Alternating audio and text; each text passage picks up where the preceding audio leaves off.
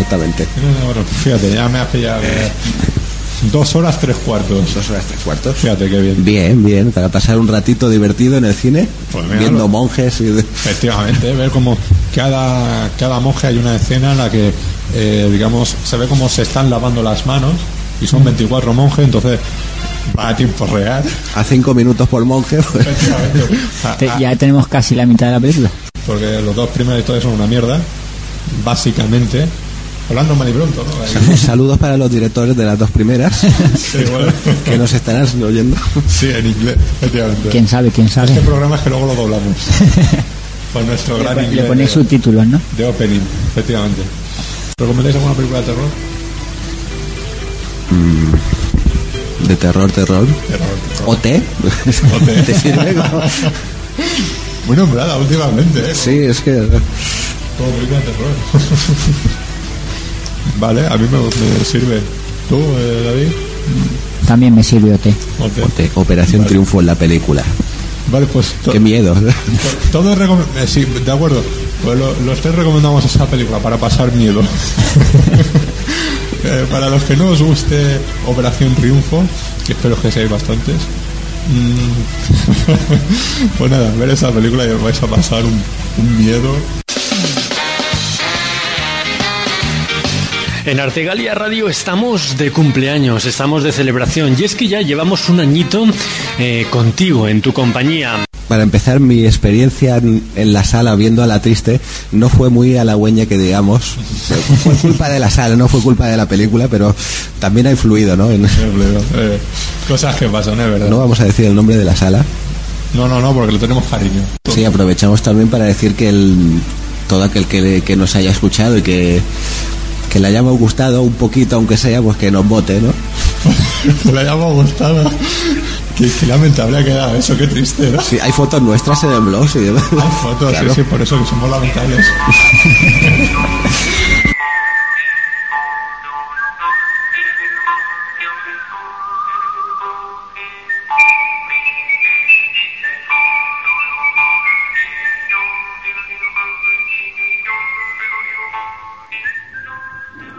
Hola, muy buenas, bienvenidos una semana más a Sunset Boulevard.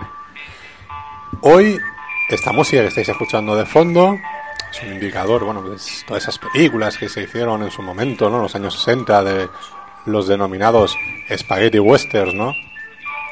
Killing Eastwood, el bueno, el feo y el malo, por un puñado de dólares, la muerte tiene un precio, etcétera, etcétera.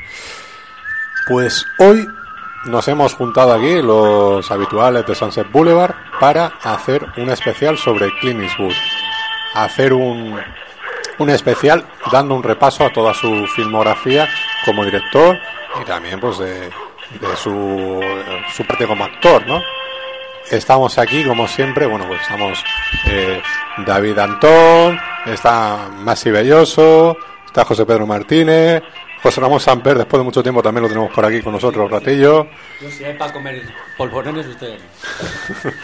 Y bueno, y yo, Fernando Montano, eh, os enviamos un saludo.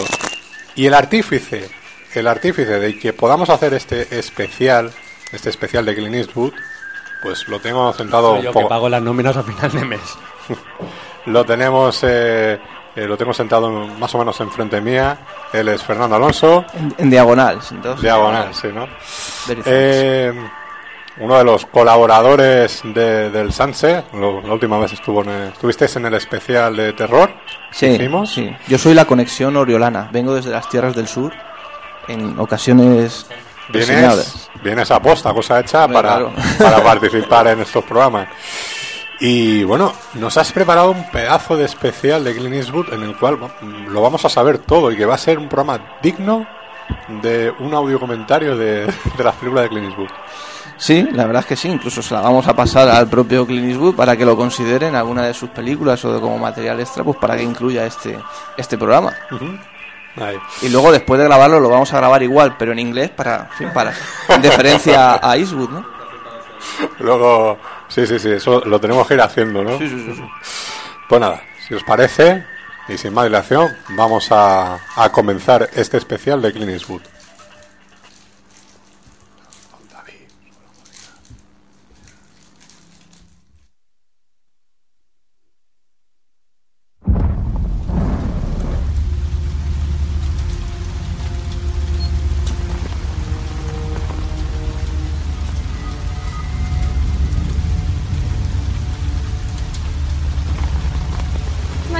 Christine Collins.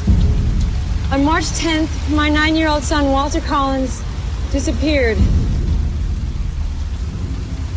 And a five month investigation led to a boy being brought to Los Angeles from DeKalb, Illinois. The LAPD told me and all of you that this boy was my son. He was not my son. Is this Mrs. Christine Collins? Yes. I'm the pastor over at St. Paul's Presbyterian. Bueno, pues Fernando, todo tuyo. Bueno, pues si os parece un poco, vamos a comenzar. Eh, Clint Eastwood, como tiene una trayectoria tan, pues, tan inmensa, ¿no? tan larga, eh, vamos a centrarnos un poco en las películas que ha hecho como, como director, aunque hay algunas películas que ha hecho también como actor que también vamos a reseñar, porque además se, se suelen cruzar muchas veces los datos y, y todo, y es imposible dejar de, de- hablar de determinadas películas. Pero nos vamos a centrar en, el Eastwood director. Lo que pasa es que hasta llegar al Eastwood director, que empieza en 1971 con su primera película dirigida, pues vamos a dar una pequeña reseña biográfica, vamos a decir quién es, dónde nació, cómo empezó y qué hizo en los años 60, si os parece. Pero muy brevemente. Clint Eastwood nace en San Francisco el 30 de mayo de 1931. Es decir, que cuando Fernando Montano y yo celebramos nuestro santo, pues Clint Eastwood celebra su cumpleaños. ¿eh? Cosa que, de hecho, que eh, teníamos la idea de hacer el especial el día del 30 de mayo, pero bueno. Bueno, ¿Qué, edad tiene este- esta criatura? Pues 78 78 o 77 años ya. 78 años Sí. no puede ser, es imposible. Sí, sí, no, me claro. lo creo. Sí, créetelo, créetelo que es verdad. Pero si está, está, está increíble. Está eh, pero fantástico, increíble. sí. Sí, sí, sí, y muy bueno, con una actividad laboral que para si la quisiera a muchos jovencitos. impresionante. Sí, sí, eso sí, le tremendo. viene un poco de... ¿qué De se dice, no? familia, sí. de, de casta le viene al galgo, ¿no? Sí. Porque su madre ronda los 100 años. No, pero la madre creo que palmó, ¿eh? De- Qué, fo- Después qué esta- forma de decirlo. Esta parte la cortaremos para el audio comentario de... La mujer dignamente. No, Fernando lo dice porque cuando recibió Clint el Oscar a- por Million Dollar Baby fue en el 2005, fue a la, a la ceremonia, a la gala, con su señora madre de noventa y pico años. Incluso Eastwood pues bromeó al respecto de esto, de su longevidad y que de casta le venía al galgo y tal. Pero creo que la mujer, creo, creo que ya ha fallecido, creo que hoy la noticia me parece, pero tampoco podría confirmar. Pero bueno, dejando un poco al lado los comentarios de, de Salsa Rosa, que de su vida privada algo diremos, porque lo- por lo mismo, porque se cruzan también con, el trabajo. Se cruzan varias cosas, ¿no? Exacto, Igual pues por eso, por igual eso. que cuando en su momento se decía que su padre era... Pues mira, eso es lo primero que tengo aquí anotado para decir, que corre por ahí el bulo de que es hijo del flaco. Dice, flaco, ¿qué flaco? El gordo y el flaco. Las películas de Laura y Harry, gordo. Pues corre por ahí la leyenda urbana de que Clint Eastwood es hijo del flaco. Y hay gente, hay gente que dice, pues sí, se parece tal. No es hijo del flaco. es una leyenda que está por ahí, pero no es hijo del flaco. Eastwood. Todos lo hemos oído alguna vez en algún seminario de cine, pero no es hijo del flaco. Eh, Eastwood tuvo muchos trabajos antes de dedicarse a la interpretación. Estuvo en el ejército, trabajó en la, cons- en la construcción, fue monitor de natación. Bueno, él es un hombre muy deportista, muy atlético, tiene buena planta, mide 1,93. Y animado pues por algunos amigos que se lo decían, pues hizo algunas pruebas para estudios de televisión y cine. Los amigos le decían, chico, tú tienes buena planta, preséntate. Y lo cogieron, empezó de figurante con papeles pequeños, pero él se quedó pues porque le daban un sueldo, le daban la posibilidad de aprender. Los contratos tenían pues por cláusula pues que las, los, actores recién contratados pues que dieran también sus clasecillas y tal. Y pues poco a poco se fue interesando y se fue abriendo camino.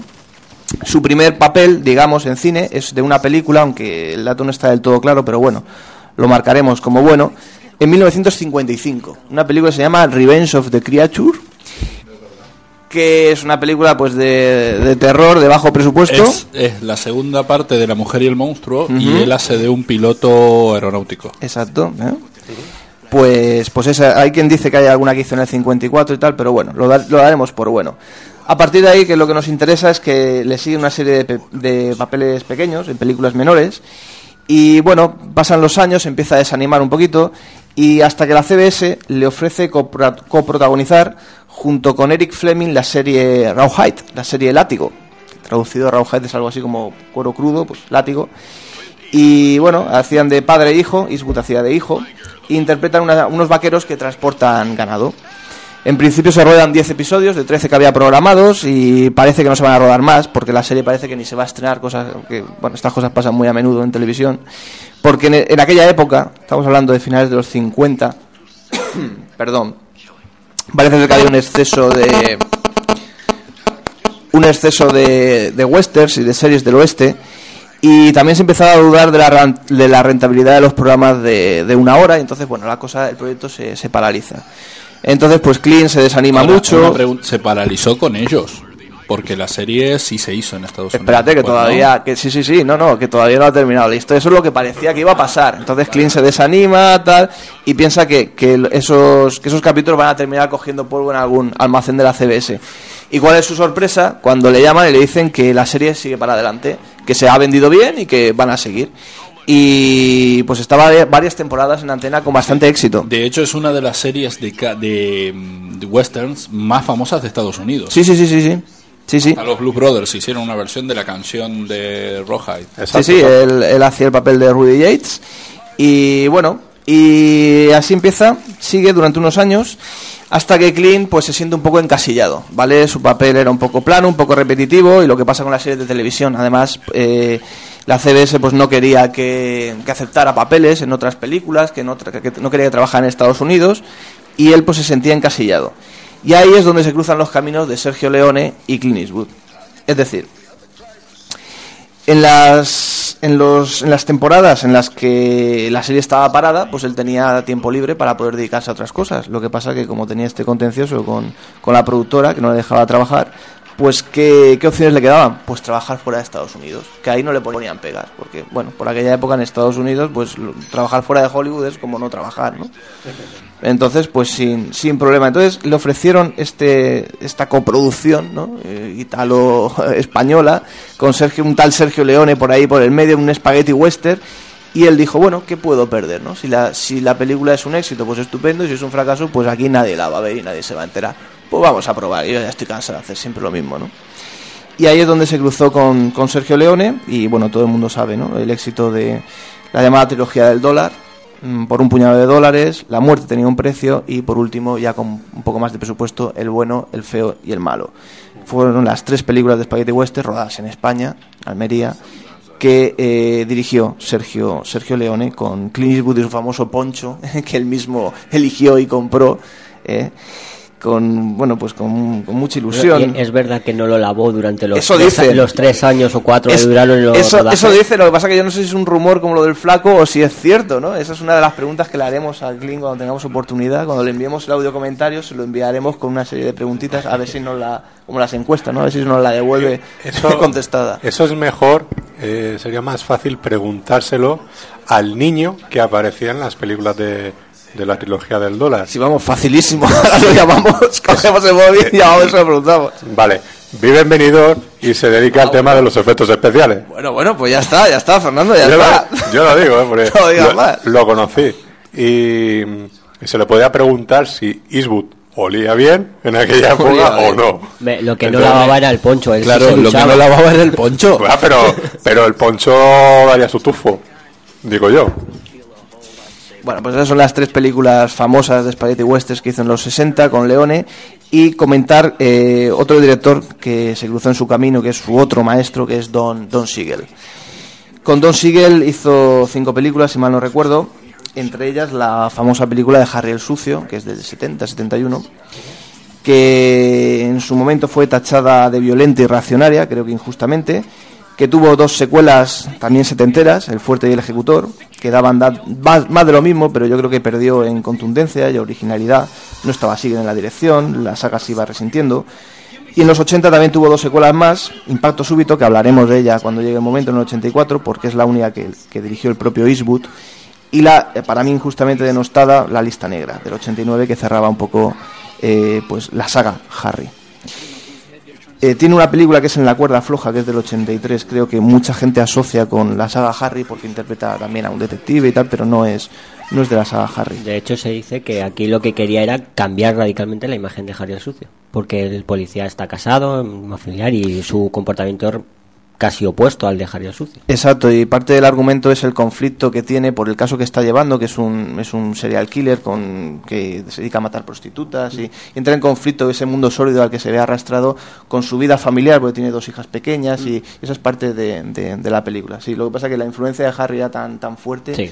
que de eso también hablaremos, de los sanbenitos que le han colgado a, a Eastwood. Y otros títulos con, con Siegel, pues la, La jungla humana, El seductor, Fuga de Alcatraz, algunas de las películas que rodaron juntos, maestro y discípulo. Como actor, la crítica, ¿cómo lo trataba? Mal. Mal. Es decir, tenía Mal y fama no- de ser un actor de películas de spaghetti western, este no va a llegar muy lejos, es un actor malo. Encasillado, Encasillado, plano, poco expresivo, ¿eh? un tío así muy alto, con poco con poca labia, con en fin, Poca no expresividad, sí, no- y no faltaba razón en algunos casos, cuidado. ¿eh? Eh, Eastwood ha ido aprendiendo en, en todo, en la dirección, en la interpretación. Sin Sí, embargo, pero- para la dirección, como veremos más adelante, pues tenía un ojo... Sí, pero le han dado muchos palos también y su Ah. carrera es irregular, ¿eh? Ah, hay que bien, decirlo. bien, sí, sí, sí, sí, sí, sí, sí, sí, sí. Vale, si os parece, entramos. Hemos hecho un recorrido muy breve. Va- Vamos muy rápido porque es que tenemos un tiempo limitado y las películas de, de este señor son tantísimas que si, que si no. ¿Director te refieres? ¿Como director cuántas tendrá? Como director, Fernando, yo he contado 28. 28 películas. Yo he contado, ¿eh? excluyendo las series esta de televisión, las que no están estrenadas, 28 contando el intercambio que se estrena hoy. He contado, igual hay 29 o hay más. 28 sería el Gran Torino. La otra se Sí, estrena está ya, porque sí. en Estados Unidos ya se estrenó. Sí, sí, Gran sí, sí, sí, sí, O sea que dos películas. Es que ahora van, Produciendo, dirigiendo, interpretando. ahora van ese, en ese nivel. haciendo la música. Es que como se le está terminando el tiempo, las hace todas juntas. Es, No, eh, es lo mismo que me ha dicho hoy mi padre. Hombre, es que va, va de eso. Este hombre porque tiene la suerte de todavía estar medianamente lúcido, pero hay directores que al llegar a los 70 años ya no les daban ni, ni la hora. Sí. O sea que De cuidado. todas maneras, él también, ha- él también ha tenido problemas con, con eso y ya lo hablaremos con una película además Así muy que famosa eso. que tuvo sus problemas en la financiación precisamente por, por problemas de edad. Sí, porque, eh, bueno, eso lo hemos comentado varias veces. Como los bancos son los que dan básicamente la pasta para que se haga una película, hombre, si se muere el, el- el- al que le dieron la pasta, ¿qué hacemos? La verdad es esa. Entonces, por ahí va la, la cuestión. No, que es bueno, normal que con 80 años, por lo general, una persona no está trabajando, está jubilada y Ni está conduciendo disfrutando del debería retiro. estar. Ni conduciendo ni, ni haciendo nada, ¿no? Debería estar aparcado ahí en un... Ni salir por la calle, Sí, ni sí, sí, en, una esquina y mirando la pared. Ahí, ahí. Que, que dejen paso a la, a la nueva generación. Bueno, pues en el año 71, mm, Escalofrío en la, en la noche, Play Misty for Me. Eh, el título, vamos a hablar a veces, eh, no, no siempre, pero vamos a decir un poco, a jugar con los títulos y las traducciones. Todo el mundo sabe, aunque nuestros niveles de inglés, o por lo menos el mío no es muy alto, pero creo que Play Misty for Me no es Escalofrío en la noche. No, precisamente no. Play Misty for Me significa eh, pon nebuloso para mí. Misty es nebuloso y nebuloso es, es el título de una canción, porque la película va Es toca. to- Toca, o toca, play. pon, Toca. toca, play, Toca. pon. Es, el, el argumento es un, conocido locutor radiofónico se ve acosado por una fan que alcanza extremos maníaco persecutorios en su obsesión enfermi- enfermiza por su ídolo. Eh, y es precisamente este eh, Eastwood, es el locutor, el famoso locutor radiofónico, y tenía un programa de estos que ahora no se estila tanto, pero que en su época era muy famoso, de estos de llamar por teléfono, pedir una canción y que me la dediquen, ¿no? O que se la dediquen a un amigo, a quien sea. Y de eso... Hasta hace no mucho había uno en España. Sí, ahora todavía Sí, queda... todavía, pero- todavía, todavía quedan algunos en Radio pero ya 3 muy- o cosas así, todavía quedan. Pero en aquella época era lo que Sí. era lo más, vamos. Ahora ya se estila menos, pero en aquella época era, era, era lo más. Y, y, y, y la fan esta, que al final acaba siendo una, una loca que lo persigue, pues siempre le llamaba diciendo, pon nebuloso para mí, play Misty for me, y, y ese es el título original que se tradujo en España pues por escalofrío en la noche, porque pon nebuloso para mí, pues quizá... Hombre, para explicar un poco el argumento. Sí, Escalofrío eso. en la noche. ¿Qué te- sí, sí. No, la película, te da un no el título tampoco es malo, noche. ¿eh? Traducido tampoco, tampoco es malo, pasa que no tiene nada que ver con la traducción literal. Bueno, el caso... Sí, dime, Fernando. Bueno, una película que, o sea, no sé si todos la hemos visto, yo al menos sí. Sí. mm, que la rodó en, en su pueblo natal, en el cual fue el alcalde, ¿no? Años En Carmel, después. sí.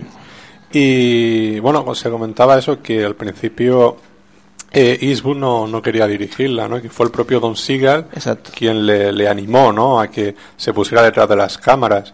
Y que inclusive el propio Seagal pasaba por allí de vez en cuando y tal. Y no sé exactamente el motivo, si es porque el hombre no, ya no estaba muy lúcido o algo, que quería dirigir, ¿no? Quería mandar sobre Eastwood. Y entonces el propio Eastwood decían que, que le ponía algunas secuencias o algo para que él dirigiera, de las cuales luego no iba a utilizar. ¿sabes? Eso no sé si es del todo cierto o, o no. Es invención, vamos. Sí, el caso es que el manuscrito le llegó, le llegó a Eastwood, que ya tenía entonces eh, montada la, su productora, la, la Malpaso, ¿no? Y entonces Universal, que era la- el estudio con el que estaba entonces, antes de, de estar con Warner, que, que eso vino después, eh, le dijo que a, a Eastwood le propuso que, que la dirigiera y que la, o sea, que la interpretara y que la dirigiera. Entonces eh, Eastwood pues agobió un poco, estaba un poco angustiado por el hecho de, de dirigir y fue Siegel quien, quien le animó, quien le firmó además la entrada en el gremio de directores. Está la anécdota también, porque Siegel tiene un pequeñito papel en, el- en la película, de camarero, y está la anécdota también de que Eastwood le, le rodaba las primeras tomas, las rodaba sin, sin cinta, sin que Siegel lo supiera. Sabiendo que, se, que a la primera no lo iba a hacer bien y que iba a desperdiciar cinta tontamente, ¿no? Y hasta la tercera o la cuarta no le decía al, al operador de cámara, pon, pon cinta. sí, sí, sí. Bueno, yo creo que la película, creo que el, el mayor valor que tiene, aparte de ser el debut, creo que es una película en cuanto a la temática adelantada a su tiempo, ¿no? Porque una película de 71 de una fan que acosa a la estrella, ahora pues habremos visto muchísimas de estas, ¿no? Creo que un poco atracción fatal a finales de los 80 con Michael Douglas y O Misery. o Misery, que también es de la misma época, ¿no?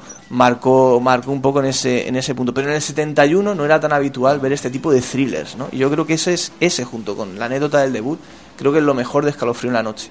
Lo peor, pues que todavía se le ve ver de Icewood, que tiene bajones de ritmo, algo mm, bastante frecuente, sobre todo en, en algunas suyas. Y, y bueno, que todavía no, no ha cogido el punto ¿no? de ese- esos thrillers pausados, ¿no? ese ritmo, ese tempo lento que tiene, que tiene el peligro de que, que si no lo coges bien, pues acaba ocasionando, como creo que le pasa a esta película, en algunas secuencias bajones, bajones de ritmo. Yo creo que es normal, que es lo normal en una ópera prima, y, y- y a mí me gusta siempre establecer el paralelismo con este debut, con el de Spielberg, con El Diablo sobre Ruedas, que es en el mismo año, porque es lo mismo, ¿no? Que, que, que la muchas veces los críticos dicen, no, la mejor película la primera. Pues no, ¿por qué la primera? La primera es lo normal, es muy difícil que sea, a veces sí ocurre, pero es muy difícil que, que, que estando tan, tan verde hagas una primera película película buena, ¿no? Sobre todo en esa época que no existía tan, tanto el director de publicidad o el director de videoclip, que son los directores que hoy en día sí tienen la capacidad de hacer una primer película buena, como puede ser El Amanecer de los Muertos, que Claro. fue, fue la primera película de Zack Snyder. el Spike Jonze, por ejemplo, claro, también, ¿no? Son directores, pero es que todos vienen o de la publicidad o del videoclip, o sea que el training lo tienen ya de por sí. Que después Claro, es una primera cine. película larga, pero ya tiene muchos trabajos, Claro, sean videoclips, claro. sean lo que sean, profesionales sí. a sus espaldas, Justamente. que ya quieras que no, eso no es lo mismo. No estaba. Claro. De hecho, no saltaban de, de la publicidad al cine. O sea, era imposible que eso pasara. Porque eran despreciados los directores de publicidad. De los presentes, ¿quién más ha visto y quiere opinar sobre Escalofrío en la noche? Eh, Yo la he visto. Ah, pues Titi. No, no, era una película, a mí me gustó bastante. Y quizás lo que tú has comentado, algún bajón en algún momento, pero a mí la verdad es que la película me gusta mucho. Crea una muy buena ambientación y la tía llega a dar miedo. Sí, además la película fue, fue un éxito. Normalmente casi todas las tías dan miedo. Sí, pero esta más. Esta más. Pues un comentario ya para finalizar con esta peli. eh, deciros que la edición en DVD mm, viene con bastantes extras, algo poco habitual en las películas de Eastwood que suelen ir casi todas peladas. Pero esta sí que va con extras, pero cuidado porque los extras van sin subtítulos en castellano. Y la película tampoco tiene subtítulos. Que es lo peor. o Que- sea, directamente. Que normalmente las películas de Eastwood van peladas, pero sí que van con sus subtítulos, por lo menos la película. Sí, esa película tiene un montón de, de cosas, pero no lleva subtítulos. Pero no lleva, así que es lo malo. Pero bueno, no se puede tener todo. Bueno, pues pasamos a la siguiente. Después del exitoso debut con el año 71, con Escalofrío en la noche, llega por la segunda. En el 72, Infierno de Cobardes, titulada Highlands Drifter, que quiere decir, traducido literalmente algo así como Vagabundo de altos vuelos. Traducida aquí en España como Infierno de Cobardes. Y yo creo que ambos títulos, el que haya visto la película, los asociará. Lo de Infierno de Cobardes y lo de Vagabundo de altos vuelos. El argumento. Pues un forastero llega a un poblado remoto y es recibido con hostilidad. Al final acabará recreando el infierno en ese mismo pueblo, pintando todas las casas de rojo y prendiéndoles fuego, con el objeto, curiosamente, de librar a los oriundos del lugar de unos forajidos malintencionados. Bueno, de Infierno de Cobardes, antes de comentar nada de, ella, simplemente dar un dato. Cuando hablábamos antes de los San Benitos, eh, uno de los San Benitos que le han colgado a Eastwood es que ha hecho muchas películas del oeste, cosa que es verdad. Pero mm, como director solo ha hecho cuatro. Es decir, de las veintitantas o casi treinta que tiene, solo cuatro son westerns, con lo cual no son tantas. Es decir, ha hecho, ha tocado muchas, muchos otros géneros. Así es que mm, sí que es verdad que bueno, es lógico relacionar a Eastwood con, con películas del oeste, pero mm, hay algo más detrás de, de todo, de todo eso. Y de esta película yo voy a decir muy poco. Decir que es una para mí una película correcta, sin, sin más, y que le sirvió para seguir cogiendo experiencia detrás de la cámara. Es una película que tiene su punto, pero vamos, en relación con lo que vino después, yo no le daría mayor, mayor relevancia. Fernando, David, los demás que la hayáis visto. No. ¿Opiniones? Yo sé, lo siento mucho, pero es que esta no, no la recuerdo bien. No la recuerdas bien. Entonces. Eso significa que no la vio. Que no la vio.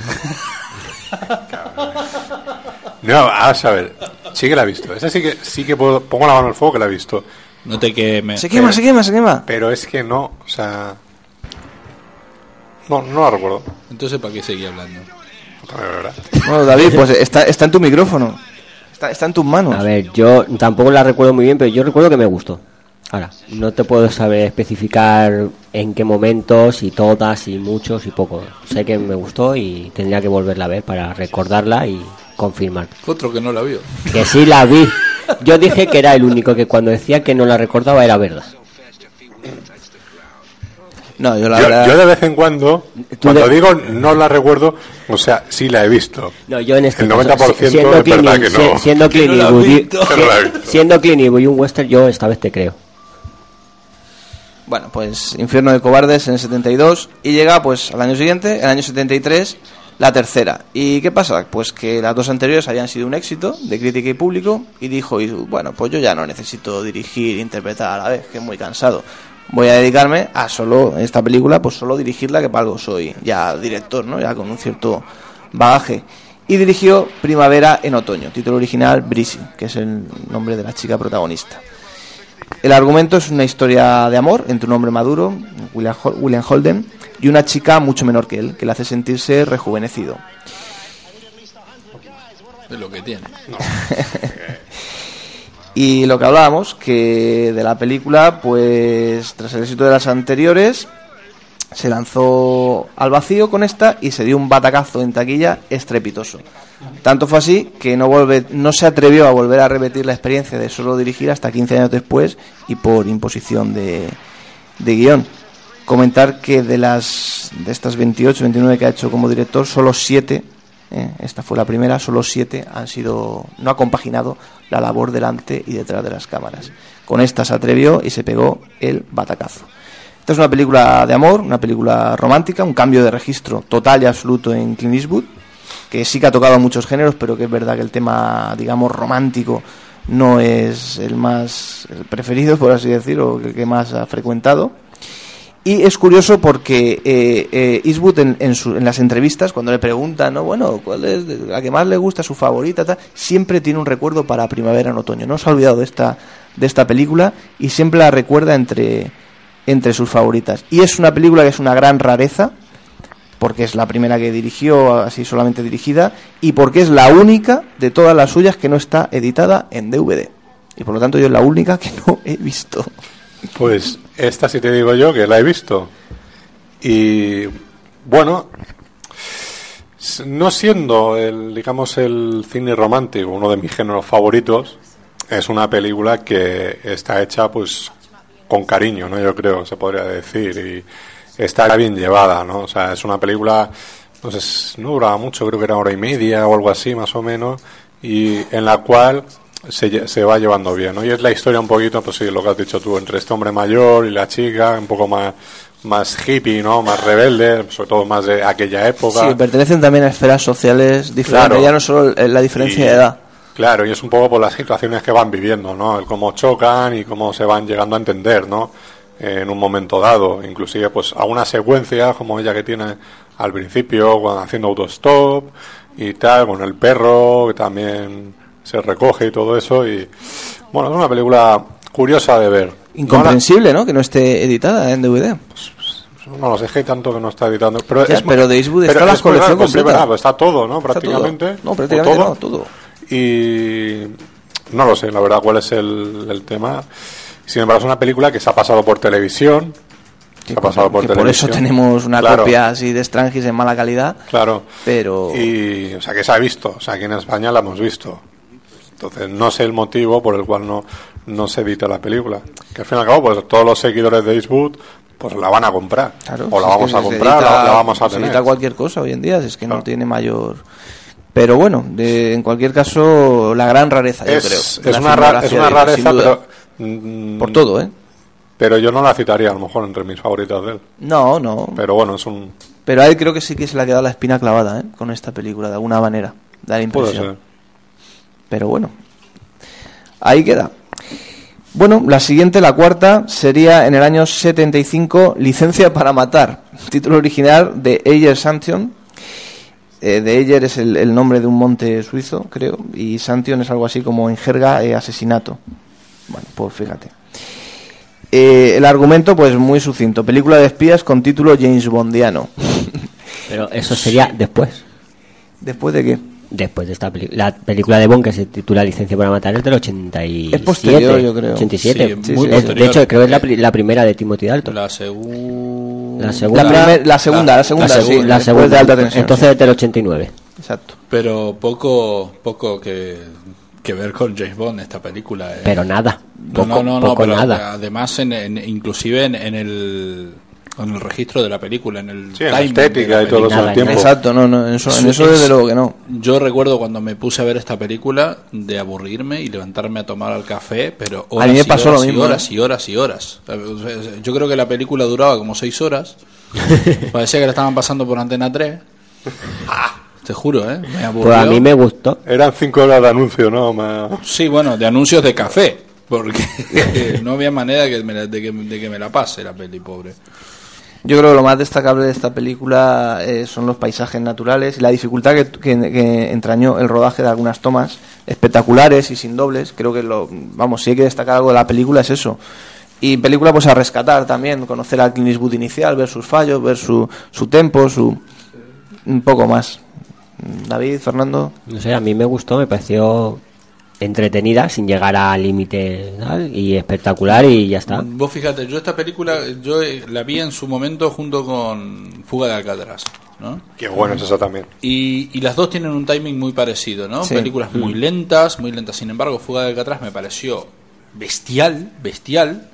Y sin embargo, esta, como que le faltaba ganas. Si analizamos toda la filmografía de Eastwood, el, el tempo de sus películas es un ritmo lento, ¿no? Si yo no tengo problema con los tiempos, con los Mm. tiempos lentos, sino que además de un tiempo lento no pasa nada, No. pues Es que- eso es lo que me pasó con eh, esta es que película. a mí me suelen gustar las películas que tienen por título Licencia para matar, Difícil para matar, eh, Todo, lo que sea matar. Todo lo que sea matar que lleve por ahí me, me- me suele gustar. No, el problema, eh, los tempos lentos, eh, a mí me gusta mucho también ese cine. Lo que pasa que como no lo hagas bien, te arriesgas mucho y como no lo hagas bien, bien, bien, mm, pues puedes cocer la castaña.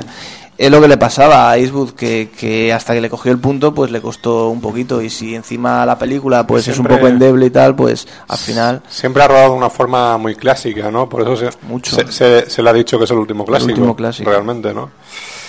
Y bueno, Bueno, ahora está David Fincher. sí, pero es no, que pero David Fincher tío, que tiene unos movimientos de cámara y un ritmo... no es, no es lo mismo. no es lo de mismo. momento no. Ya O sea, veremos. Y además, un tío que tiene, no podemos comparar a alguien que tenga 4 o cinco películas a alguien con que tenga 30. Vamos a esperar 10, 15 añitos Fincher a ver Bueno, las que Fincher hace. ya va por 7, pero... Bueno, Pero bueno. Y, y ya va por la segunda que va a ir nominada al Oscar. bueno yo, yo es que o- obvio una, pero bueno, vale. Sí, él, él la obvia también. La obvia y la odia. Bueno, pasamos a la No, siguiente. no, no digo esa. Ah, ¿no? No va a ser Alien 3. Pues ya. Ah, bueno, ya Va sé. a ser la habitación pues ya del sé, pánico. ya sé cuál dices. Tampoco esa. ¡Hala! Bueno, luego, luego lo hablamos, me lo dices porque ha despertado mi curiosidad y creo que nos vamos a enzarzar en una riña. Pero bueno. En el año 76. Yo pre- pero prefiero no saberlo. En el año 76 eh, rueda el Fuera de la Ley de Adlow, eh, Josie Walsh, Fuera de la Ley Josie Walsh, que es la segunda de las cuatro películas del oeste. El argumento, pues un cowboy busca venganza tras ver como toda su familia es brutalmente asesinada por unos renegados de la Unión justo antes de la Guerra Civil Americana. Una película tremendamente violenta que en principio él no tenía previsto dirigir, quería que la dirigiera Philip Kaufman, pero mm, enseguida se hizo cargo él de la dirección porque, bueno, por lo que El fuera... guion es de Kaufman, ¿no? Kaufman no encajó en el proyecto, pues no lo sé. De que en Sí, el sí, libro creo- vendrá. creo- creo que el Ahí viene la de- referencia. Ahora mismo no sé si el guion. No, en ese no, en el otro. Acá que está. debajo de la bandeja. Ahí está también. Y ya digo, que no tenía previsto dirigirla. Y yo creo que es una El- película. El, guion es, es de Philip Kaufman y está basada en una novela de Forrest Carter que se llama Gone to Texas. Exacto. Mm, Yo creo que es una película épica, violenta, un buen western. Y que destacar también de lo que hablábamos antes de la vida privada, que es la primera colaboración con la actriz Sondra Locke. Hicieron seis pelis juntos, que también fue durante muchos años su pareja sentimental. Y bueno, al final el divorcio le costó caro. Pero fueron pareja sentimental y artística y la primera colaboración fue aquí, en el Fuera de la Ley. Y también comentar que deja Universal y se va con, con Warner. Y imagino que así que habréis visto el Fuera de la Ley. ¿O qué? Por supuesto. Ah, este es- pues venga, venga, empezar a decir cosas. Yo no tengo mucho para decir porque la vi cuando era chico. O sea que no la vi. no, no, no. Esta sí la vi, inclusive la vi en cine. ¿eh? Pero yo ni recuerdo demasiado de esto. Muchos tiros, recuerdo yo. Sí, muchos una, indios. una película violenta, Sí, como una- tú has comentado, pero a mí a mí me gusta. Me parece una Sí, película me gusta. espectacular dentro de lo que puede ser Clint Eastwood, con su tiempo lento y sus cosas. Y su algún defectillo todavía que, que pueda tener la película.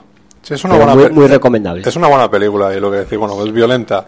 Pues hombre, era el un poquito el tipo del western que, que se hacía por aquella época, ¿no? Que se hacía en los 70, eh, eh, a partir ya de, lo que hemos visto, ¿no? Del bueno fue el malo, todo eso, y luego el cine ese de San Peckinpah, de todo eso, o sea que tiene que tener ese tipo de western, tiene que tener más violencia que el western eh, clásico americano, ¿no? Que, que era cartón piedra y John Wayne por ahí paseando.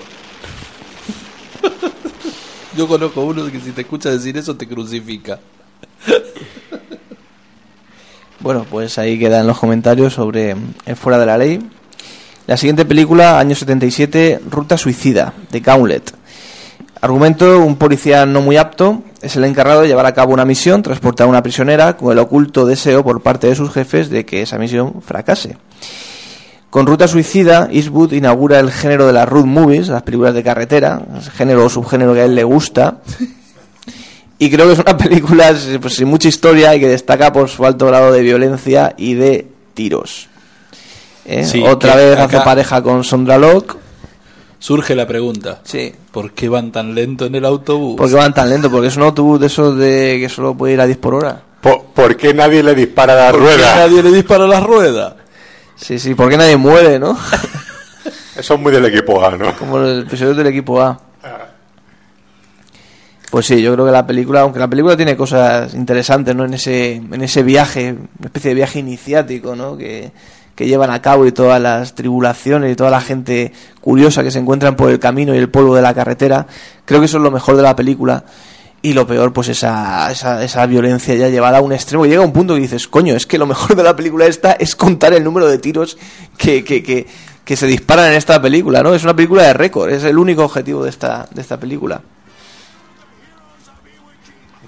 David. Es que a mí no me, no me gustó mucho, para pasar el rato y Es- poco más.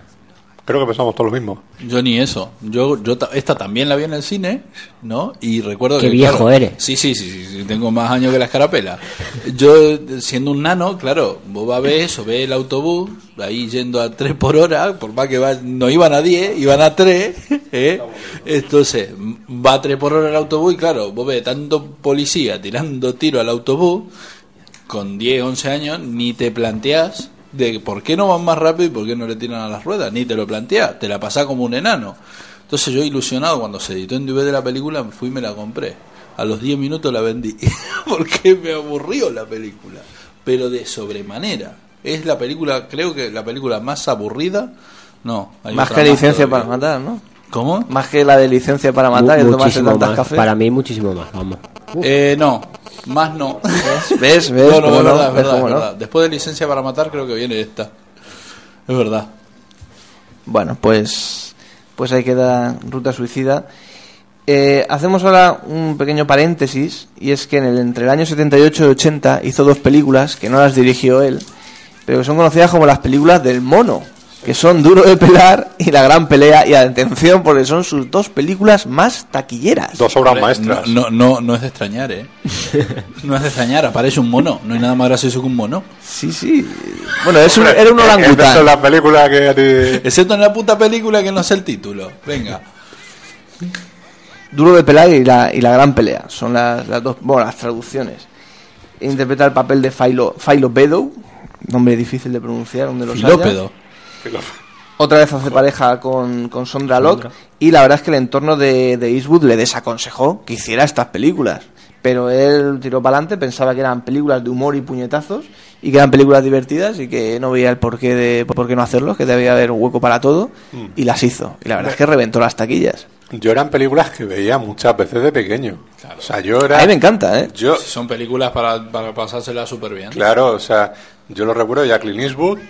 Primer Eastwood que conocí fue, fue el de ese, el de Duro de Fue. Philo Bedow, ¿no? Claro, con sí. Clyde, a la derecha Clyde. Claro, to- y con Ma.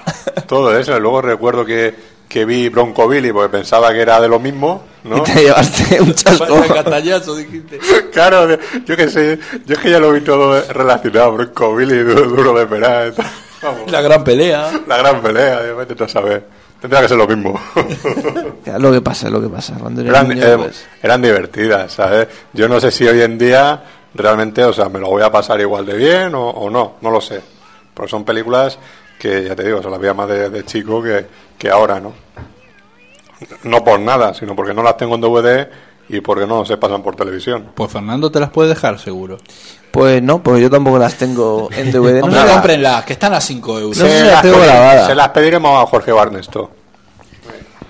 Bueno, el caso es que Eastwood tiene buen recuerdo de estas películas y cuando le preguntan por ellas, eh, tiene palabras de, de, eh, de recuerdo, sí, de emoción hacia sus parteners, de, que eran los orangutanes. Dice que son unos animales pues muy amables, muy inteligentes, muy afectuosos, ¿no? Y bueno, pues una curiosidad más en la Ah. carrera de... Aunque a lo mejor por, por el camino cambió su opinión, ¿no? Por, como eh, podemos ver en Space Cowboy. Sí, bueno, Bueno, puede ser. Bueno, y hecho este paréntesis, siguió con su carrera de director y en el 80 hizo, que Fernando lo acaba de mencionar, Bronco Billy. Una Y película acaba- que... y acabamos de escuchar el trailer, mientras ahora vais de duro de pelar y la gran pelea. ¿Eh? ¿Ves? Como todo está aquí perfectamente hilado. Sí, sí. Y Bronco Billy, pues es una película que, por, que a lo mejor eh, la ambientación pueda parecer que tiene algo que ver, pero no tiene nada que ver en absoluto con estas películas, ¿no? Eh, en Bronco Billy se narran las aventuras y desventuras de unos personajes anacrónicos cuyo sus- sustento vital, laboral y espiritual es su circo, el circo que llevan, el circo en el que trabajan y el circo por el que se dedican a, a girar por todos los, los Estados Unidos. Yo creo que esta es la mejor película hasta la fecha de Eastwood, Bronco Billy, hasta el año 80.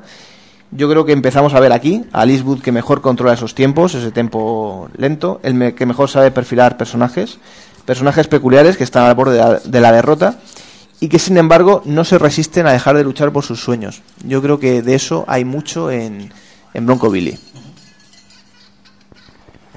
¿Qué te parece, Fernando?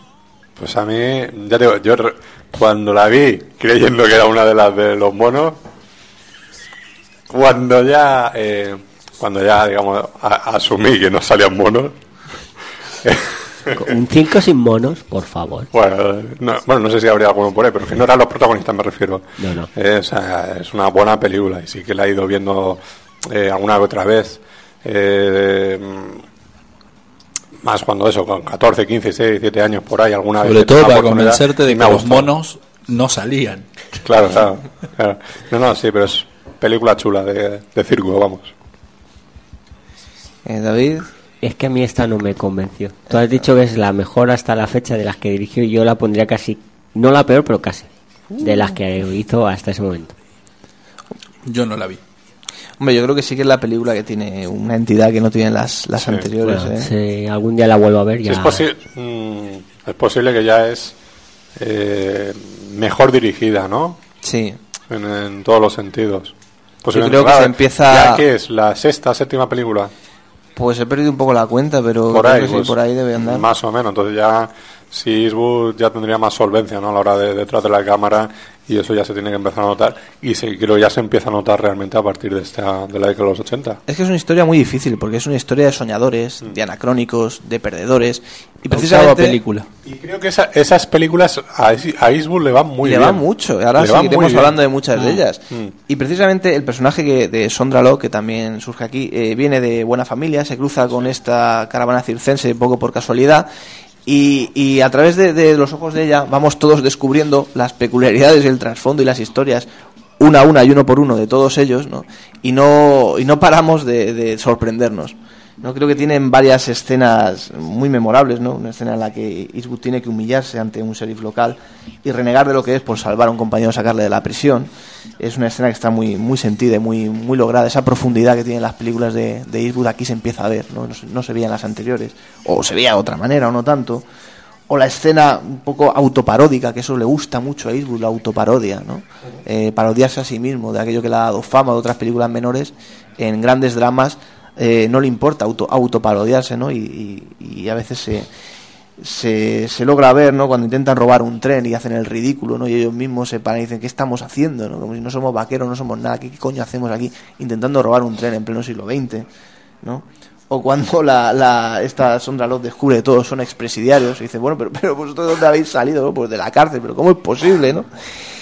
Y bueno, o la, escena final, ¿no? En la que eh, consiguen reconstruir la carpa de su circo con, con banderitas americanas que les hacen en un, en un, en un convento de monjitas, ¿no? Porque les deben muchos favores, y en fin, una historia realmente eh, de la América profunda y donde Eastwood demuestra que con estas temáticas y con estos tiempos es donde mejor se sabe desenvolver.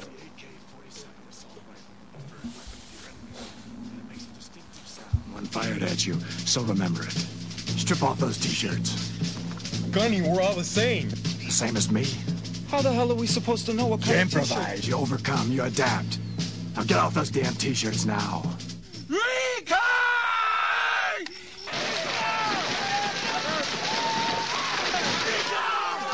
First platoon win.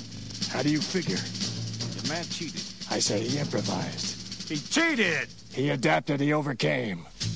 I'll put my life takers and heartbreakers up against anyone, any place, at any time. We're going to war, men. To the island of Grenada to assist in rescuing American citizens there. Get on your feet, Highway. With all due respect, sir, you're beginning to bore the hell out of me. Clint Eastwood, Heartbreak Ridge.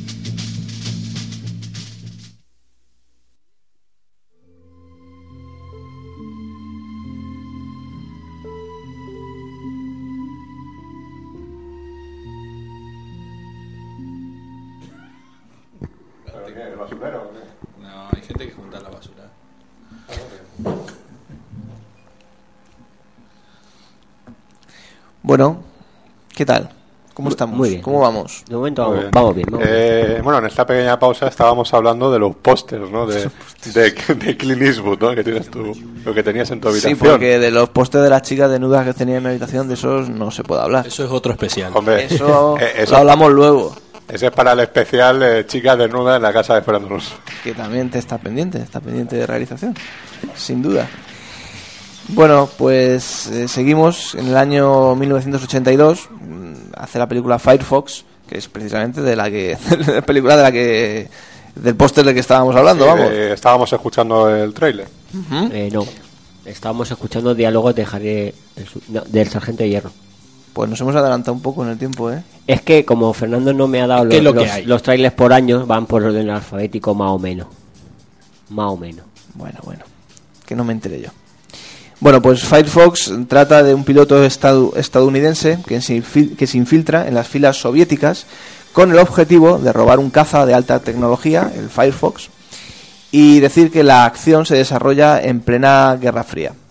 Estamos ante la típica, bueno, típica, no sé si típica o no típica, pero película de espionaje, por así decir. Y yo creo que en esta peli Eastwood vuelve a mostrar carencias en cuanto a fallos de, de ritmo, ¿no? Mm, Yo creo que todavía está buscando el tempo. Yo creo que es una película que le queda grande para él. Yo creo que es un género que Eastwood no debería haber tocado nunca. Que es el género cercano a la ciencia ficción. No recor- o sea, recordemos que en el momento que se hizo, un avión semejante existía, pero Se era tanto mucho. secreto, pero no se manejaba con la mente. Como es en este caso. Sí, tiene, tiene, Eh, entonces ahí tiene está rasgos, casi elementos. cercano, sí, sí, tiene, mu- Tiene elementos, elementos. de ciencia ficción. Yo creo que es un género que Eastwood no llega a entender.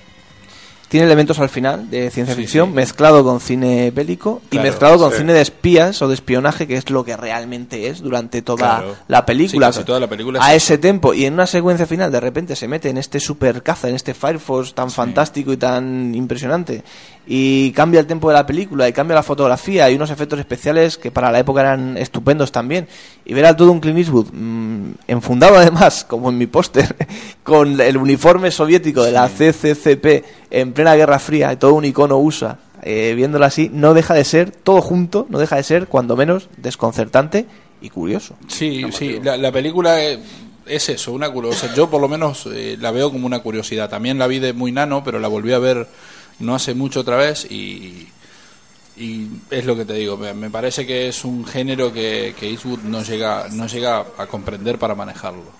Creo que es eso, que, que es lo que, que es lo que le pasa a la película. Sí, yo creo que en parte Ot- es otro eso, director a lo mejor hubiera hecho algo. Bueno, se han intentado muchas veces hacer este tipo de películas y todas son malas, ¿eh? no es fácil no es fácil Mm, Yo la rescaté el otro día, la, me la encontré por ahí de segunda mano. Y bueno, me la vi. Y es eso, no es de las películas que más me atraigan de, de Eastwood. Me parece fallida. Mí todo lo que es la trama en sí no me no, no llevo a enganchar ¿no? en lo que es en la historia, en el argumento. Mm, tal vez me despierta un poco más de interés en el momento ¿no? en el que se sube a ese avión y empiezan a ocurrir cosas y digo, bueno, esto puede estar curioso. Pero Pero es que la película cambia Claro, La película pe- cambia pe- totalmente. pega un giro total, pero tú dices, de todas formas, dices, bueno, o sea, estado viendo una hora y pico de película antes que, que se podía haber ido a la basura, ¿no? También. No sé, no...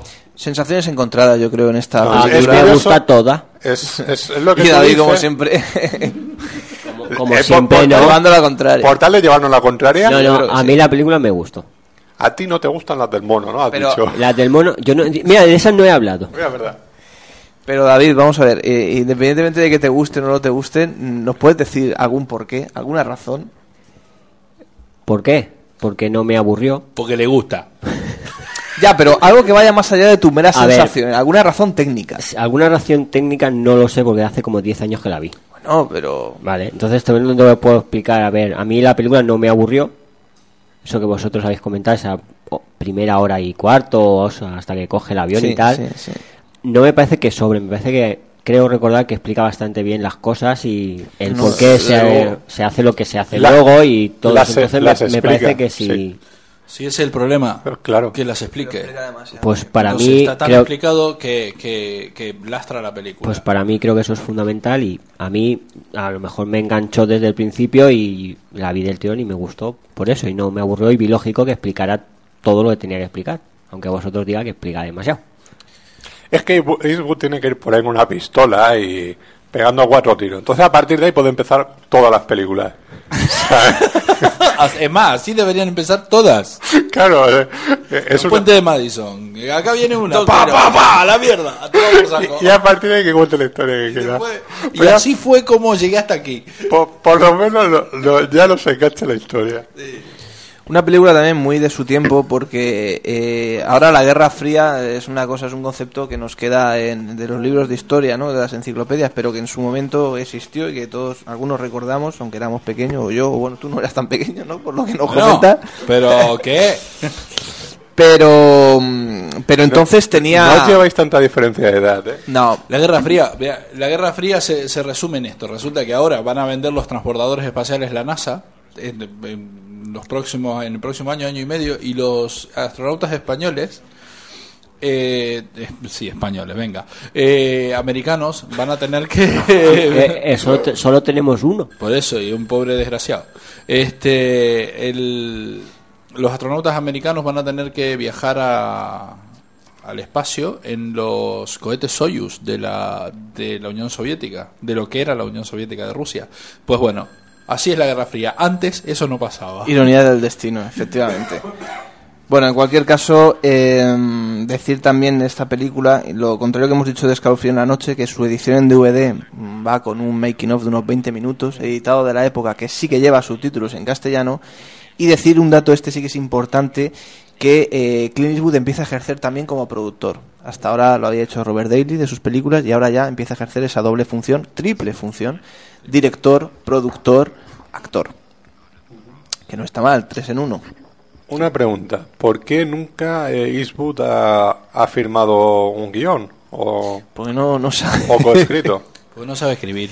Realmente Porque, Fernando, porque no se puede tener todo en la vida. Produces, interpretas, diriges, ahora está haciendo banda sonora también.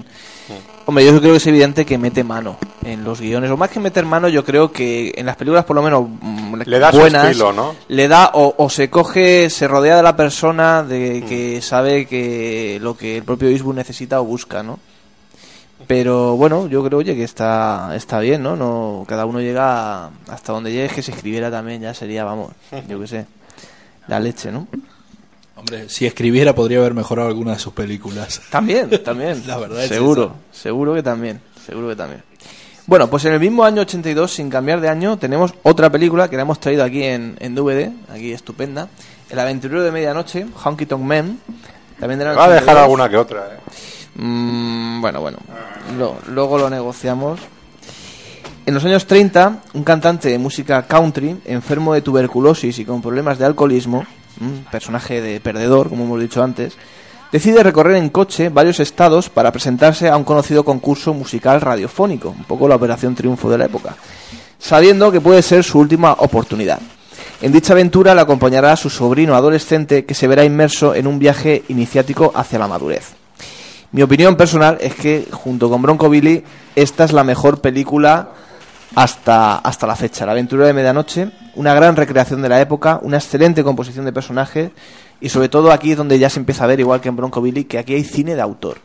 Cine de autor, trasfondo en los personajes, eh, dramas bien llevados, el tempo, el- esa, esa dirección de los espacios que él consigue, esa, ese manejo de los espacios, de, las, de los diálogos, de los tempos, de, los, de la cámara, de, de cómo traslada las historias, de cómo las cuenta, de estas historias de perdedores, ¿no?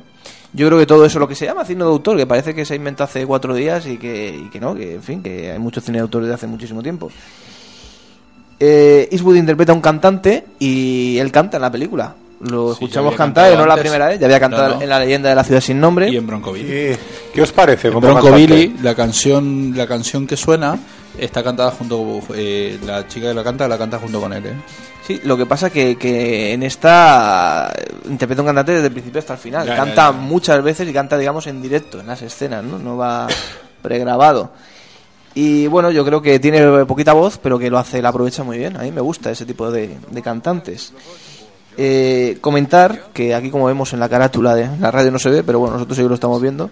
En la carátula de la peli, que la película está protagonizada por Kyle Eastwood, que es su hijo, que, que, que son sobrino en la ficción y hijo en la vida real.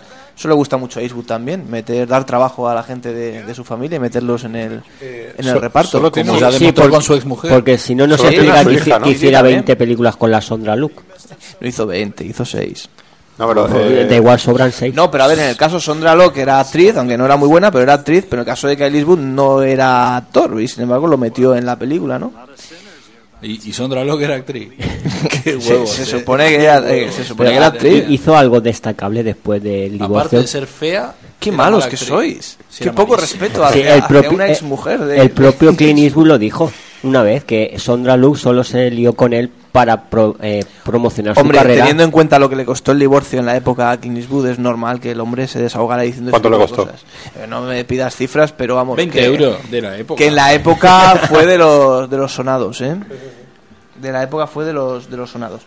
Solo, solo tiene una hija, ¿no? No, tiene, tiene más? pues tiene un montón. Tiene- a ver, tiene Ah, un Tú montón. conoces a Alison Eastwood, Claro, que ha que salido. luego actor hablaremos de ella, todo eso, sí. pero tiene ha tenido dos hace, bueno, tuvo una con Frances Ah, Fisher con en los la- 90 y ahora tuvo una también con Dina Ruiz, me parece, que de esa será no tenía mucha mucha edad. Sí, Tiene- ya, tiene- ya de, más, de más veterano, ¿no? Eso hablamos de los hijos reconocidos. Es tu papá o tu abuelo Eh, le eh, deben de igual, ser que, igual que de los padres reconocidos de Eastwood, ¿no? Exacto, exacto. Si es que esto, esto es así.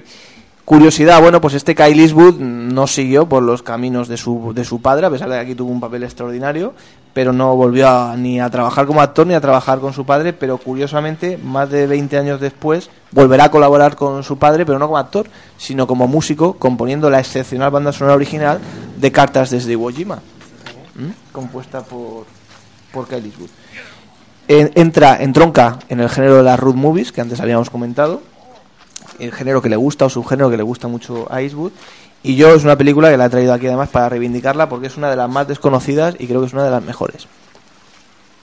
Y de aquí veo unas caras que creo que no la habéis visto. Yo no, Yo lo no he la visto. vi. Yo no. no. Ah, por razón, estabais todos así. Ah, amigo, amigo. Pues ves, ves, de las más desconocidas, efectivamente, ahí está, ahí está la prueba. Bueno, pues pasamos a una más conocida. Año 83, Impacto Súbito. Sudden Impact. Argumento. Una mujer es violada salvajemente por un grupo de desaprensivos. Con posterioridad... Eh, empie- Empieza, no con tiro, pero con una violación. pero ya Sí, bien, efectivamente, empieza así. Empieza así de una manera además muy violenta y muy cruda. Con posterioridad será la propia víctima quien decida tomarse la justicia por su mano y dar su merecido a sus violadores uno por uno. Y esta, como hemos dicho antes, es la cuarta película de la saga Harry el Sucio y es la primera y única que también sería dirigida por el propio Eastwood. Esto, digamos que ya es un poco la moda que surgió, ¿no? De lo tomarse la justicia por su mano, ¿no? De ese tipo de cine. El famoso cine de Charles Bronson y todo eso, un Sí, poco. muy de la época. En esa, porque yo creo que más o menos serían de por ahí, ¿no? Esas 83 películas. es 80. esta, 83, más o por- menos. más o 83. menos con la, con la, finales de segun- los 70 con la segunda o la tercera de la de- del Yo soy la justicia de Charles Sí. Bronson, por ahí, por ahí. Por ahí, por ahí, ¿no? y muy en la línea concuerda mucho pues con la con, con la idea o, de- o con la figura o con el personaje del propio Harry el sucio que también lo que pasa que bueno él tiene una placa pero un poco los métodos eh, eh, transgrede mucho la, la ley que él dice defender en ese sentido no con la pistola en la mano que es lo que tanto le han criticado Pero solo Bueno, mata a, los, a los malos. Eh, claro claro claro Esta es en la que un poco se enamora, ¿no? De la chica o... Sí, decir que aquí sale Sondra Locke, que es su última o penúltima colaboración, después vino el divorcio. Esa es la última colaboración, ¿no? La penúltima, pues luego viene Pero, otra. digo, el divorcio es la última colaboración. sí, claro. Ya, de, de- de todos los años, ¿no? Yo creo que como película, mira, a mí no me termina de convencer. A mí la película me gusta, creo que es buena, pero ¿qué pasa? Creo que es una película oscura.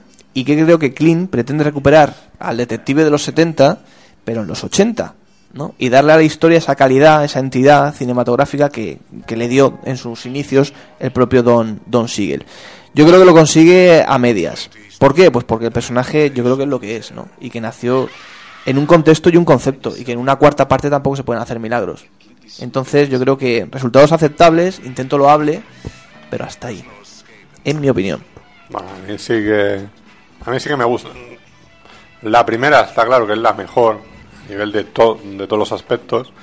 Pero yo creo que esta y la, la siguiente, la de la lista La negra, lista negra. yo creo que son las secuelas más interesantes, ¿no? De, Claro, de porque es que la segunda y la tercera como secuelas deja mucho que desear. A mí ahora, ahora me matan, porque a mí de las de Harry el Sucio que más me gusta es la segunda. Pero La de Harry el Fuerte, ¿no? El Fuerte. Sí, sí, sí, sí. A mí es, o sea, quitando la, la, la primera, ¿no?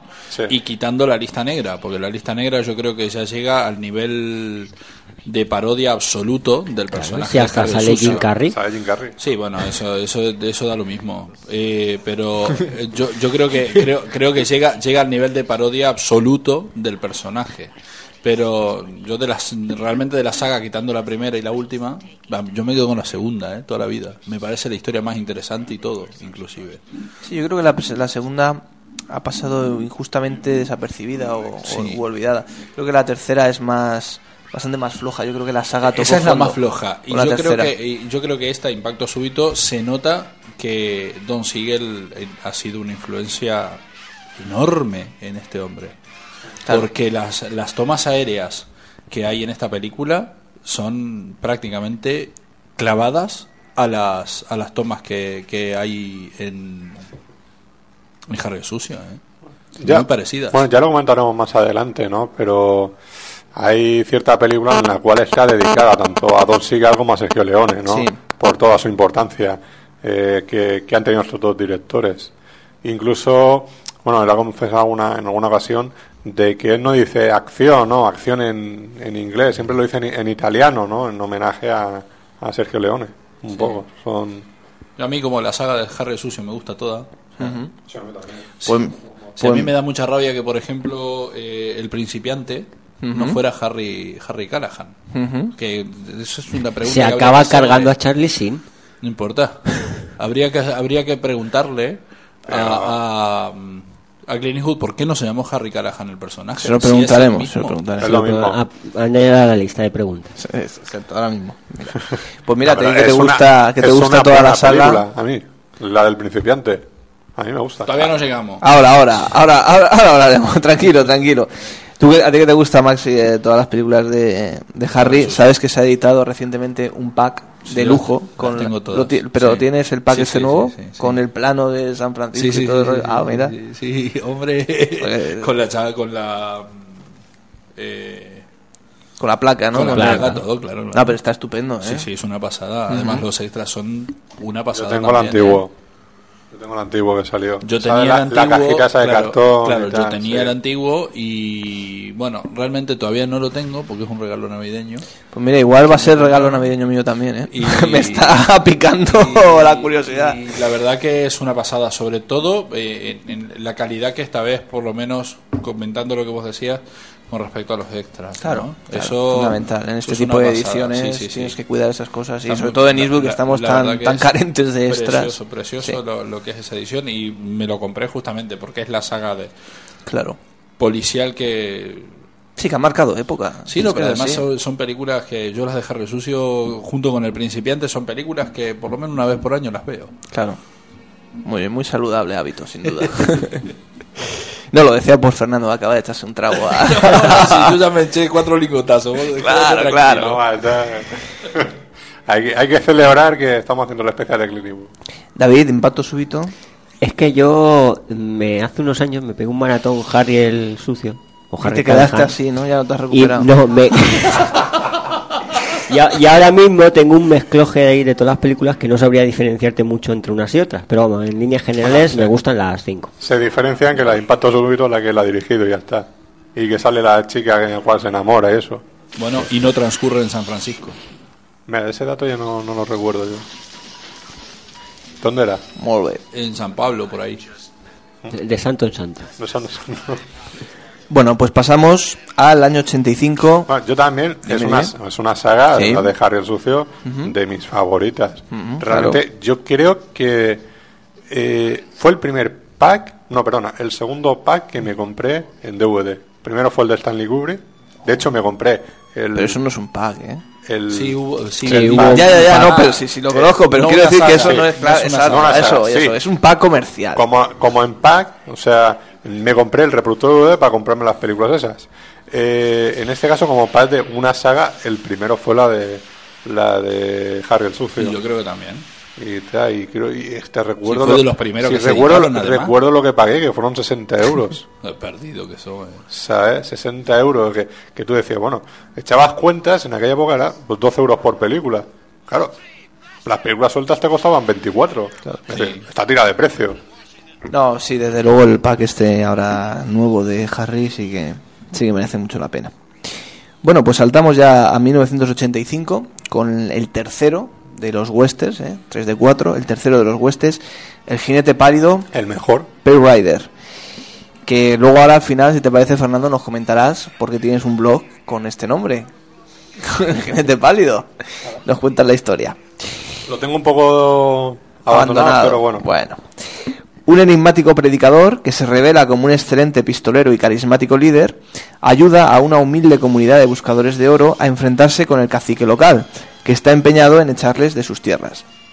Este es el tercero de sus huestes, como comentábamos. Fernando dice que es el mejor. Bueno, Y yo, yo no estoy diría tanto. Yo digo que es eh, el, el- el mejor western, uno de los mejores que se hizo en los años 80, con el género un poco, no te voy a decir en declive, pero bueno, ya no era lo que era antes. No, pero el, El pero- western siempre ha estado en declive. No, no, pero en los Aparte 80 no. encima lle- lle- llegaron todas esas gilipolleces que se hicieron como Silverado y joven, Arma demasiado joven. jóvenes para morir y sí, esa. Y todo eso que ensombrecieron demasiado el género. eh. Pero esas son las que se hicieron, pero luego hablemos de las que no se hicieron. Ya, ya, bueno. Que es lo que decía que a Pero eso es me que las que se hicieron son las peores. Claro, y las que no se hicieron son las que se dejaron de hacer, que por eso el género estaba en declive con respecto a otras décadas que eran pues mucho más floreciente, ¿no? Y entonces hacer un western y de esa manera pues ir, es ir a contracorriente, pero eso es lo que le gusta, lo que le gusta a Eastwood. Yo creo que mm, este western es la antesala de Sin Perdón, con claros homenajes e influencias a otros westerns clásicos, y yo creo que en este se le debe mucho a, estéticamente por lo menos, a Sergio Leone. No sé qué opináis. Sala de sin perdón. Antesala de Sin Perdón en el sentido de que yo... que es un western. De que es un western, efectivamente. Y, y es el, y es el Y que anterior es western anterior. a... A ver, temáticamente no tienen nada que ver, pero en cuanto a género y en cuanto al nivel de madurez como cineasta, creo Ahí sí que, razón. que si Sin Perdón es un Ahí sí 10, te doy El la Jinete Pálido es un 9. Entonces estaba Bueno. ahí a punto ya eh, de alcanzar la cumbre creativa. Entonces este sería un poco la antesala de lo que iba a venir ya Yo- después, que era la obra maestra ya sin paliativos. Este es el aperitivo. Mm, Yo me parece un 10 en el momento en que entendí la película, El jinete pálido. que a ver, al principio cuando eres pequeño, eh, tú decías, hostia, Clint... de- eh, yo decía eso de, solo me gustan los western los que aparece Clint Eastwood. Toma, toma western, ¿no? Yo la vi, me gustaba mucho, pero claro, tampoco era eso de decir, te pones a pensar quién es el predicador realmente, ¿no? Ese predicador. No, ya cuando la ves hasta en versión original y todo eso, dices, hostia, si esto te cambia totalmente el sentido de la película, ¿no? Yo es uno de los pecados que tengo pendientes, o sea que... Eh, me parece maravillosa la película. sin- sin Impresiona el carácter sobrenatural Eh, del predicador. Claro, es que es eso, ¿no?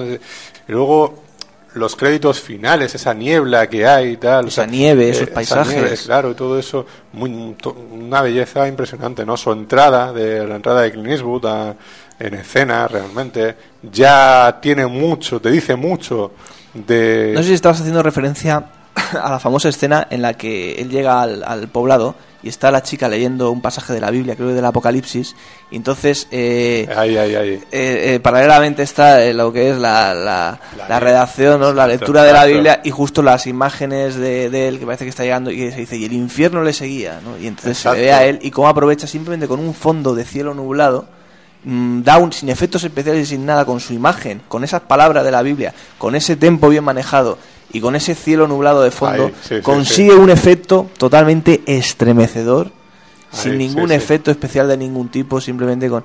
Eso es lo que es... Que es el mismo efecto a la inversa en el final. Claro. Poco, claro. Contame Bueno. el final, que no la vi. Cabrón. Tú no dijiste el otro día que no te importaba que te contaran los finales. Pero con las películas de Clint Eastwood no. bueno, pues ya sabes que hay niebla al principio y al final de la película. El- Bueno, y lo- y lo del el- blog, el- Fernando, lo el- del el blog. resto de la película está despejado. Bueno, gracias por el- la provisión del tiempo. Bueno, pues muy sencillo. A la hora de eh, los blogs, pues siempre te suele, no te sueles poner eh, Fernando Montano, blogspot.com, lacotorera.com, lo que sea, ¿no? Digo, pues mm, yo cogí un referente cinematográfico.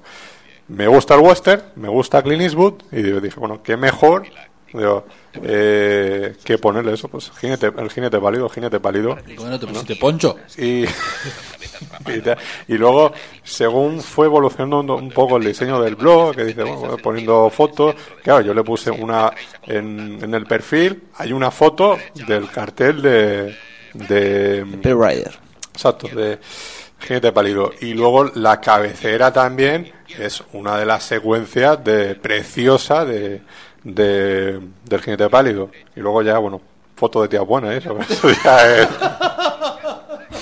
Y alguna otra cosa, pero bueno. Eh, Que no falte, que no falte. Claro, por supuesto. Sí, no, pues sí, tengo por ahí a Sabrina y a todos estos por ahí. Pero sí, o sea, un poco es por eso, porque realmente es el western de Clint Eastwood que más me gusta, eh, tanto como dirigido, inclusive como mm, de actor, ¿sabes?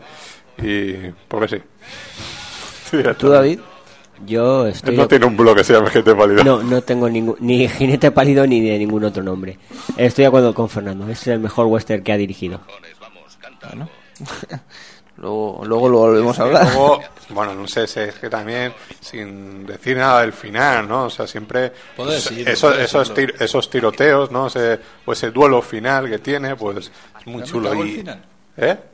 Y ahora ya sé que hay un duelo. No te jodes. Y, tal, ¿no? To- to- Todo, eso, es que sí, es, eh, la película es maravillosa. Y además, si me la vi anoche yo para tenerla fresquita. Mira qué bien. Bueno, pues en el año 85 también hizo un capítulo para la serie de cuentos asombrosos de Steven Spielberg, que es Vanessa en el jardín, Vanessa in the Garden, con Harvey Keitel y con Sondra Locke. Y esta sí que fue la última ya colaboración con... La penúltima, la última No, no. fue el divorcio. Bueno, bueno, cinematográfica, colaboración cinematográfica. ¿Qué sé tú lo has visto el capítulo ese, Fernando? Tú que eres seguidor y rastreador de rarezas. Yo. Eh, mira, si te digo la verdad, yo la serie de Buenos Asombrosos la he visto en la. eh, si no los habría visto todo, he visto la gran mayoría. Pero es que sinceramente yo de ese capítulo. mm, Tengo, tengo, tendría que verlo. Porque es que no. Ni idea de cuál es. Bueno. Yo tengo más recuerdo, de, sobre todo de cinco o seis capítulos y tal. Y del resto, yo es que me puedo confundir perfectamente en lo que es eh, en la historia. Aquí, como estamos bien documentados, te paso uno de los libros donde viene la referencia con foto incluida, con Spielberg y Eastwood en la foto, de Vanessa en el jardín, para que le eches un ojo. Bueno, pues entramos en el año 86. El sargento de hierro, Holbrook Ridge.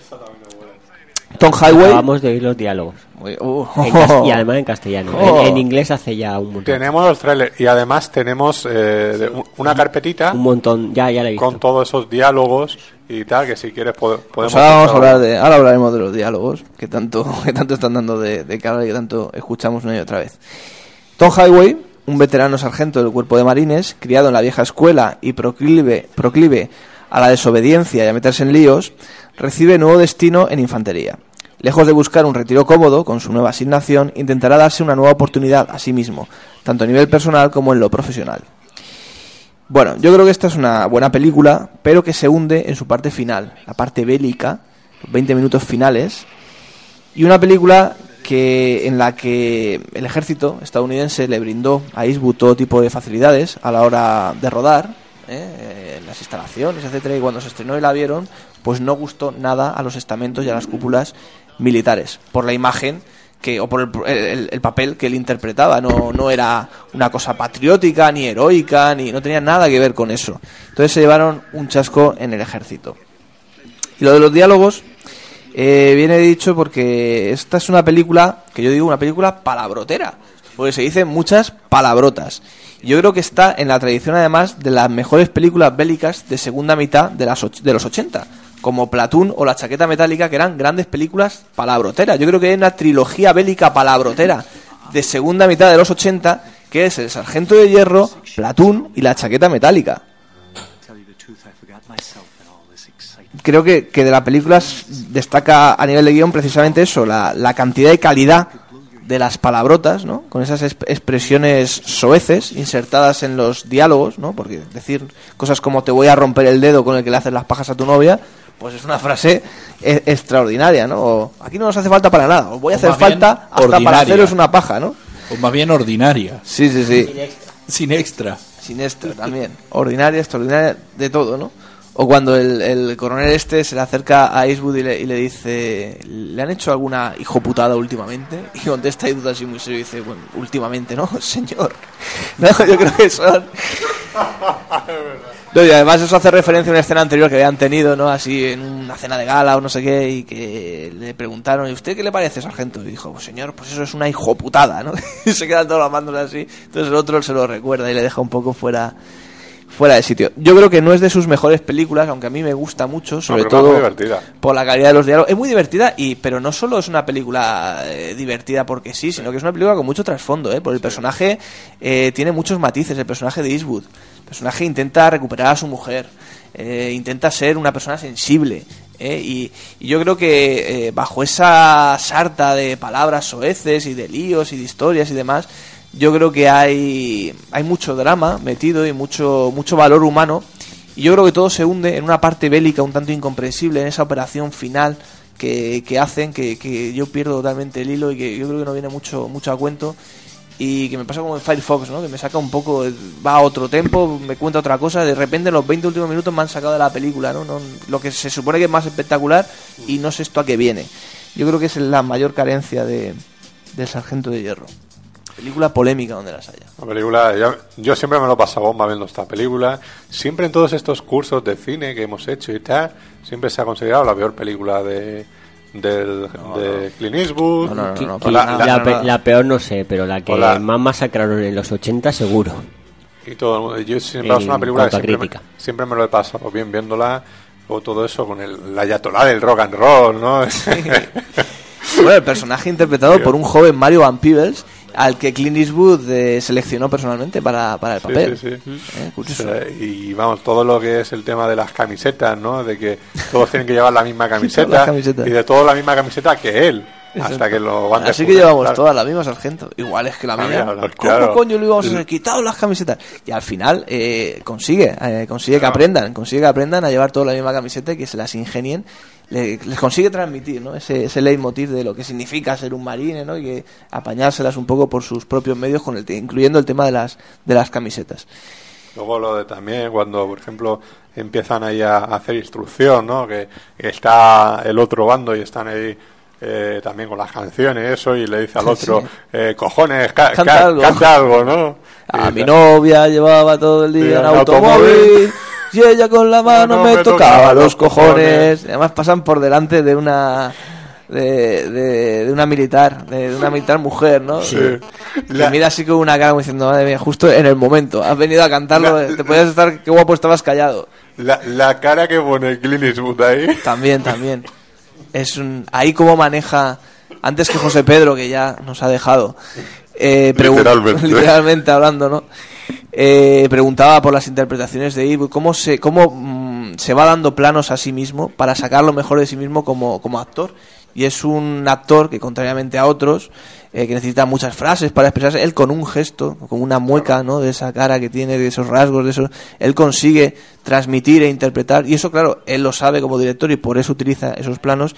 Y los guionistas que les, que le escriben los guiones, pues lógicamente eh, tienen que hacerlo conforme, conforme a eso, ¿no? Mm. Tienen que saber quién, quién tienen delante. Eh, también se dijo en su momento que era la película con más Palabrotas, palabrotas sí. de todos los tiempos. Puede creo ser, que- puede ser. Creo que lo superó también Reservoir Dogs. Sí. Eh, y, y tal, y luego, bueno, sí, sí, si las contamos también la de, eh, animación, ya South Park se lleva la palma, ¿no? Pero bueno, un poco hasta, hasta esa fecha, pues fue eso, eh, el Sargento de Hierro. Muy merecida, ¿no? A lo mejor ese, ese honor, esa Sin duda, candidatura. sin duda. sin duda. Mira, una película que está bien verla, revisitarla de vez en cuando. Una película, igual que hemos dicho que, por ejemplo, El aventurero de medianoche es una gran desconocida, yo creo que esta es una película muy recordada por todo el mundo, empezando por el título. Sí. Ha calado mucho. Bueno, entre el 86 y el 88 tiene un breve paréntesis, antes lo apuntábamos, porque hizo de alcalde de Carmel. ¿Mm? Paró de hacer películas para dedicarse a la política. Eh, no lo hemos comentado. Qué manía tienen los actores de tocar las Sí, en la política sí. y firmar sentencias de muerte. Deben quedarse rodando películas. Bueno, él no llegaría tanto con lo de la sentencia de muerte, porque ya, creo, que, creo que una, creo que tú vas por, por otro gobernador que conocemos, ¿no? Otro gran actor también, amigo de, Que- de- que- de Eastwood. que es amigo, es gran amigo de Clint Eastwood y también estuvo colaborando con. Estamos hablando de Schwarzenegger, está claro. Sí. Eh, con Clint Eastwood, estuvo colaborando con él en su gabinete en tema de medio ambiente, al principio de su primer eh, elección. Sí, Que- porque decía que no lo hemos comentado, pero Clint Eastwood es de, bueno, de cuerda un poco conservadora y es del Partido Republicano, que allí en Estados Unidos son los, pues, los más conservadores. Aunque también de vez en cuando le mete cada patada. Algo que nos, que nos choca, porque realmente, bando. porque sus películas, eh, poco a poco, además, cada vez le iban pegando palos. De, no, no, no, no concuerdan mucho con esa moral mojigata, ¿no? Tradicional, americana. La verdad es que les pega unas cuantas bofetadas a ese, a ese American Way of Life. Y él nunca se calla, creo que es un gran individualista que nunca se calla lo que, lo que piensa, ¿no?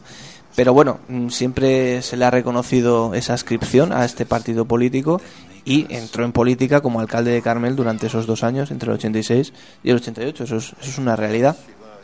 Y bueno, y el dato, pues como vamos cronológicamente, vamos siguiendo el orden, pues el dato yo creo que había también que, que había que hacer mención a ese, a ese punto. Bueno, y después de su experiencia en la política, creo que, que dejó el, el- el sillón de alcalde y, y volvió a los platós. Una pregunta, el tema de alcalde, o sea, dos años, normalmente son cuatro años, Mm. es porque... No lo sé, no lo sé. No lo sabes, ¿no? No lo sé si, fue un no mandato de también. dos, o lo cortó, o, lo- le hicieron una Por moción de digo, censura. claro, y le- Capaz que no lo hizo tan bien, ¿eh?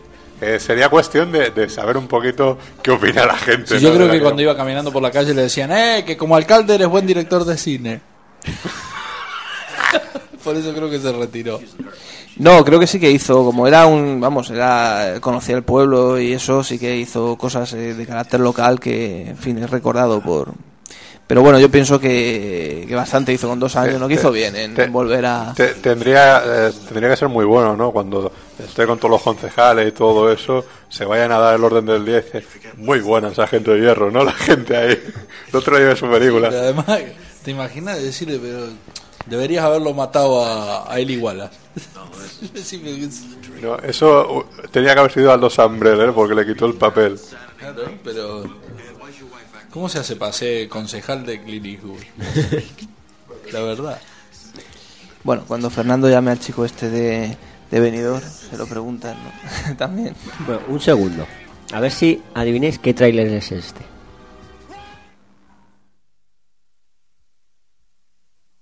From out of the west, in a cloud of dust, a thunder of hooves, and a mighty. Great Scott! I know, this is heavy. This summer, Marty and Doc go back one more time for their greatest adventure of all. Doc's living in the past. Just try it, Tanner! But he's about to be history. What kind of a future do you call that? I'm going back to 1885 and I'm bringing you home. It's the last roundup. It's the final showdown. Hey, lighten up, jerk! Where Marty makes a name for himself. What's your name? Ahí, en ese momento, lo dice, What's your name? My name is Clint Eastwood. ¿Veis que bien pronuncio en inglés? Bueno, y después del paréntesis regreso al futuro, Three. Es un poco... mm, no me Explica, explica. Bueno, eh, siempre me gusta meter en, algunas ocasiones alguna parodia o algo así de, de, lo que estemos hablando, ¿no? Entonces, claro, yo recordaba mucho al buscar también todos los eh, audios de Clint Eastwood y todo eso, me apareció esto, ¿no? Con el, el de Regreso al Futuro 3, como en los tags, como que de Clint también. Porque claro, el personaje de Michael J. Fox ahí, él se hace llamar Clint Eastwood, ¿no? Es un poco ese guiño. Igual que en Los Simpsons, también en alguna ocasión pues ha salido hasta incluso cantando y bailando, eh, Clint Eastwood, pintando el carro.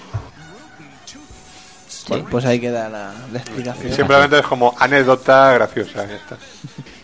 Un estúpido ver Bueno, de eso. y vamos con la siguiente película. La siguiente película, año 1988, es Bird. Bird, que después es el biopic sobre la vida del músico saxofonista de jazz Charlie Parker, al que apodaban Bird. Y 15 años después, después del fiasco comercial de primavera en otoño, Eastwood vuelve otra vez a la dirección, solo a la dirección, sin interpretar, por segunda vez en su carrera. Entre otras razones, porque en esta película no hay un papel para él, porque todos los actores son negros, salvo un chico joven que, claro, Eastwood no tenía la edad para interpretarlo. Se podía haber pintado, Eh, como Robert Downey Jr. Como hizo Robert Downey Jr. Claro, se pintado. No, bueno, si no la- lo hizo, ¿por qué no quiso? La película es una película de Spike Lee, ¿no? En la cual, como antiguamente no, no se dejaba a los negros eh, hacer los papeles de negros en televisión y todo eso, se pintaban Pintaban. ellos mismos la cara de negro para, para hacer esos papeles.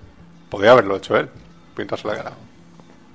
Bueno, yo creo que esta película es un gran ejercicio de realización, con una gran ambientación, una gran banda sonora, numerosos flashbacks que rompen la linealidad de la acción y que con ciertos paisajes oníricos y lisérgicos hacen que a veces resulte un poco difícil seguir el hilo argumental. Eastwood se permite este capricho porque es un gran enamorado de la música en general y del jazz En y del particular. blues en particular. Una película creo que difícil, por lo que he dicho, difícil de ver, difícil de seguir. Si te gusta el jazz, si te gusta Charlie Parker, pues se te hace más llevadera. Si no conoces mucho de este señor, aunque te guste la música y tal, pero no conoces mucho, pues ya digo, por estos continuos flashbacks y todos estos pasajes más o- o lo diré, oni- oníricos. Orínicos, Claro, como es que José utilizo Pedro. más la palabra orínico que onírico, entonces me confundo. No, eh, eh, eso es de José Pedro, eh, esa palabra. ¿Sí? Orínico es Hombre, no un es, paisaje todo no es mojado. po- potestad suya. Sí, sí. Y yo no sé qué, qué opináis de, de Beard. No la vi. Solo la he visto una vez. No la Beard. Solo la he visto una vez y digamos que no me apasiona. Me gusta ese tipo de música, me puede interesar el personaje, pero no me apasiona la película, ¿sabes? Y además, no sé, porque eh, echo de menos, ¿no? A- ¿Este tipo a- de música te gusta? Es que ha vuelto a coincidir el tráiler con la película que estábamos comentando. No es una coincidencia, es buen trabajo tuyo. Es que por fin hace bien el gracias, trabajo. gracias, gracias. Lleva ya aquí unas cuantas semanas ya, hombre. Ya va, ya va curtido. Eso es lo que digo. Mm, tendría que volverla a ver, pero me parece un pelín aburrida. Sí. Pelín aburrida. De todas maneras, para muchos críticos supuso su madurez definitiva Sí. como cineasta. Sí. Y yo creo que con títulos que ya tenía a sus espaldas como Bronco Billy, Aventurero de Medianoche o El Jinete Pálido, yo creo que esa madurez cinematográfica ya estaba conseguida de antes, ¿no? Pasa que la crítica siempre va Quizá- como los políticos, que van con que- años de retraso. Quizás con esta película esa madurez se refiere más al, al género en sí de la película. Quizás el western y o que, género eh, de Bronco Billy que tira más al a género no se le consideran grandes géneros. Y esto es un drama en toda Claro. regla y entonces El a, ha eso más que a el lo que es el- lo la calidad en sí de la película porque evidentemente no la he visto pero había hecho trabajos magníficos antes que vi No, de hecho, esta es una película que, como no te interese el personaje de Charlie Parker, la película no interesa en lo Es mínimo. que estoy de acuerdo. por o sea, ningún lado, o sea, ni por la cuestión técnica, ni cómo está hecha, ni por nada. O sea, como no te interesa el personaje, Está claro. no te interesa la película. O sea, sí, yo la vi de casualidad la película y la verdad, o sea, a mí, como no me gusta el jazz, entonces me pareció una película que era un peñazo de película.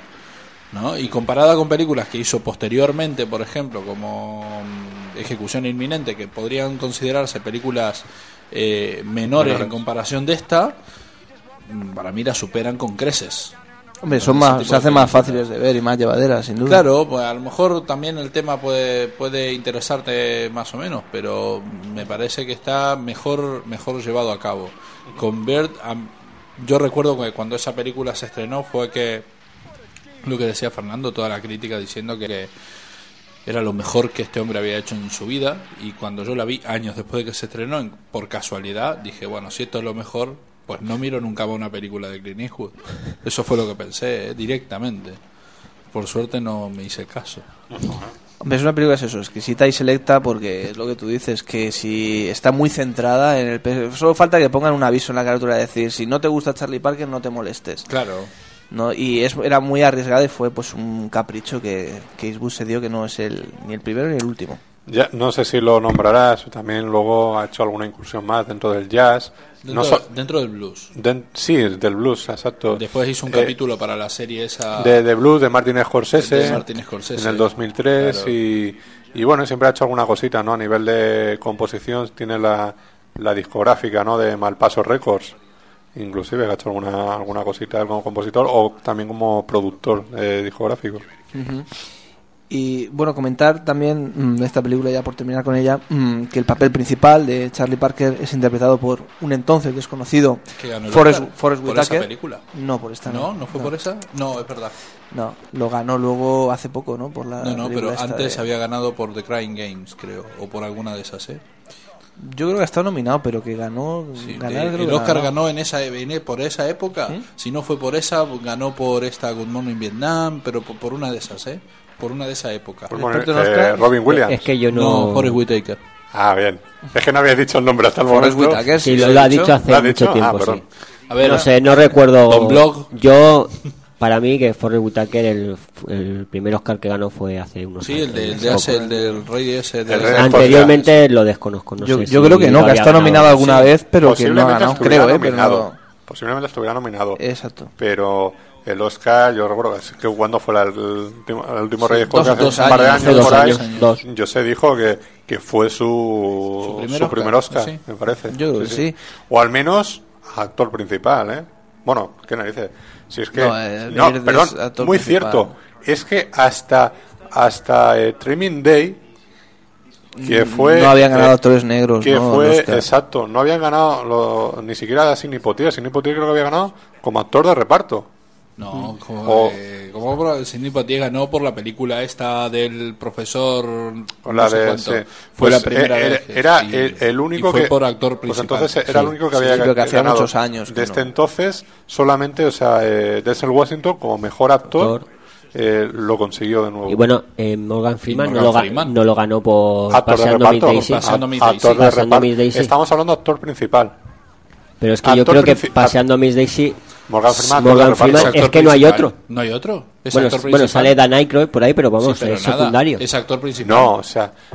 Los actores No principales. sé si lo llegó a No, ganar, no sé no- si lo no llegó a ganar o no. No lo ganó. Morgan no Freeman ganó. ganó el Oscar por secundario, sí, por- lo- lo ganó por Sin Yo Perdón, creo que no. no, no, no, no por sin Ah, perdón. no. antes, de sin Per- antes de Sin Perdón lo ganó el reportero de la calle 42. Morgan Freeman. No.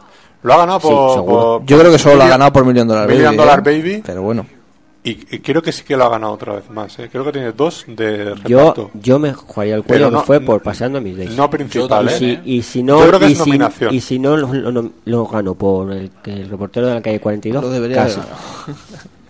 Bueno, en cualquier caso, ganar el Oscar o no, lo que sí que quiero hacer hincapié, lo que me interesa es el hecho de que de que Forrest, de que Forrest Whitaker era un desconocido hasta entonces y que a partir de ahí, pues la carrera de Forrest Whitaker eh, fue hacia, hacia arriba. Y es algo que no es la primera vez que pasa en películas de Clint Eastwood, que, que tiene buen ojo para coger a los actores, que a veces coge actores desconocidos y a partir de esas películas pues van para arriba, o a veces cogen actores ya consagrados que consiguen eh, Que van pues, para ganar- abajo, ¿no? No, van para abajo no, pero Mi- mi- mira, Kevin, mira Kevin Conner. que consigue Kevin Costner. Que- Kevin Costner Ahora se- hablaremos se- de- ahora hablaremos de se- Kevin se, Costner. hunde el solo. que No, no, consiguen el Oscar no gracias a él y, y esto, ¿no? Es un poco la, la- el comentario. Bueno, pues eh, pasamos a 1990, y una película que antes hemos comentado, que además sí parece que le gusta, que es El Principiante, de Rookie. Un policía veterano tiene como nuevo compañero a uno novato, con un gran expediente académico pero sin experiencia en las calles. Sus investigaciones policiales acabarán repercutiendo en la vida privada y familiar de, de ambos. Esta película me divierte, me entretiene, pero yo creo que es una película claramente menor, comercial, alimenticia, con un argumento total. muy trillada Es un peliculón y muy total. repetitiva. Peliculón de principio a fin. A ver, O sea, es, es- verdad, es o sea. magnífica, vale, estoy de acuerdo contigo. Es una película muy comercial, pues en aquel tiempo películas de compañeros de policías y tal, montones, desde los armas letal hasta todo lo que tú quieras, pero es, Que- es todo Charlie y esas son mariconadas al lado de esta película. Claro. Ni arma letal ni arma letal. Que esta es la pareja ideal. Claro. Esta es la pareja ideal. O sea, siempre hay puteándose, que el chaval aprende y dice, al final lo termina puteando también a Clint Eastwood, la, la hojita esa que, Claro. que se ponen detrás de la espalda, eh, todo eso, tal. El, puede que haya más de 100 razones para no matarte, pero ahora no se me ocurre ninguna. Raúl Julia y. Sonia Braga son los malos más malos habido y por haber, porque la paliza que le dan al pobre al pobre Clint Eastwood, la Sonia Braga, cuando se lo cuando se Y quiere cuando quitar viola. bragas y se lo quiere violar, eso es buenísimo. Eso sí. Que luego, luego. fíjate, Sonia Braga, ¿eh? Por fin Ah, la ponen de, volea- de, de violadora. La cogieron por eso. Abierto Para que hubiera ahí una doble lectura. Pero esa película es maravillosa. Con ese Hombre. apellido, Eh, con ese Claro, apellido. no, a mí me parece una guarra. Yo, pero eh, diciendo de, vosotros tres, yo creo que esta es una película, vamos, menor donde las haya. No, no, de menor nada. De menor nada. Y ¿eh? al lado de todas nada. las que estamos hablando, Más que van a venir ahora, El DVD mide lo mismo que el resto. pues yo la tengo más pequeña, ¿eh? La Bueno. película, digo. Te la compraste en mini DVD. Claro, claro. Una cosa a destacar, una, una anécdota, y es que esta es la última película de Clint Eastwood con créditos iniciales. Sabéis que en las películas de Eastwood pone eh, producción mal paso, una película y tal, y ya el título, título. y ya luego los créditos al final. Antes no lo hacía aquí, eh, o sea, antes no lo hacía así. Hasta en es- esta es la última, en la, en la que hay créditos Eso es una moda a partir de los 90. junto con una secuencia inicial de persecución de coches, que ahí están los créditos, y a partir de aquí esta es la última que hizo así. Las siguientes ya van sin, sin créditos iniciales. Pues peliculón. Repo- Repoker de ases en el reparto. Junto con, con Comando. Sí, exactamente. Clint Eastwood, Charlie Sheen, Raúl Juliá, Sonia Braga y Tom Skerritt. ¿eh? Tom Scary. ¿Qué pasó con Tom Skerritt? ¿Qué fue, qué fue de él después de Alien? Hizo un montón de, de Después de. Alien. Como de- esta. Como Poltergeist 3. Eh, Postergeist 3. Estaba trabajando en una serie de televisión hace muy poco, pero la verdad que nos importa una mierda de la vida de ese señor. Le haremos un especial. le haremos un Un especial. especial Tom. Gran película, una que hizo que se llamaba Corre Joe, Top- corre. Ah, sí. Corre Joe, corre junto con el hermano mayor de ¿es el Sí, Kid que- Carradine, con que, Kid que- Carradine. que luego se hizo la versión femenina, ¿no? Corre no la corre. No, este, este era una gran película. Pues sí, se merece un especial, ha quedado claro. Sí, sí, sí. Bueno, pues seguimos en el mismo año, en 1990, eh, hizo la película buena, de verdad, que es Sí, Cazador Blanco, Hombre, Corazón esa Negro, También es una señora película. que aquí la tenemos. Ahí sí. un director de cine de carácter White Hunter Blackheart, título traducción literal. Un director de cine de carácter excéntrico John. aprovecha la oportunidad que le brindan los estudios de rodar una película en África para hacer realidad una obsesión enfermiza que le ronda la cabeza, abatir a tiros un gran elefante blanco. Es un biopic sobre John Huston, aunque con el nombre cambiado, lo llaman John Wilson, y trata sobre cómo fue el rodaje de la película La Reina de África. Anécdotas, bueno, la También película... película, ¿eh? La ¿eh? Reina de África, también una gran película. Sí, pero está mucho mejor. Ya, ya, ya, ya.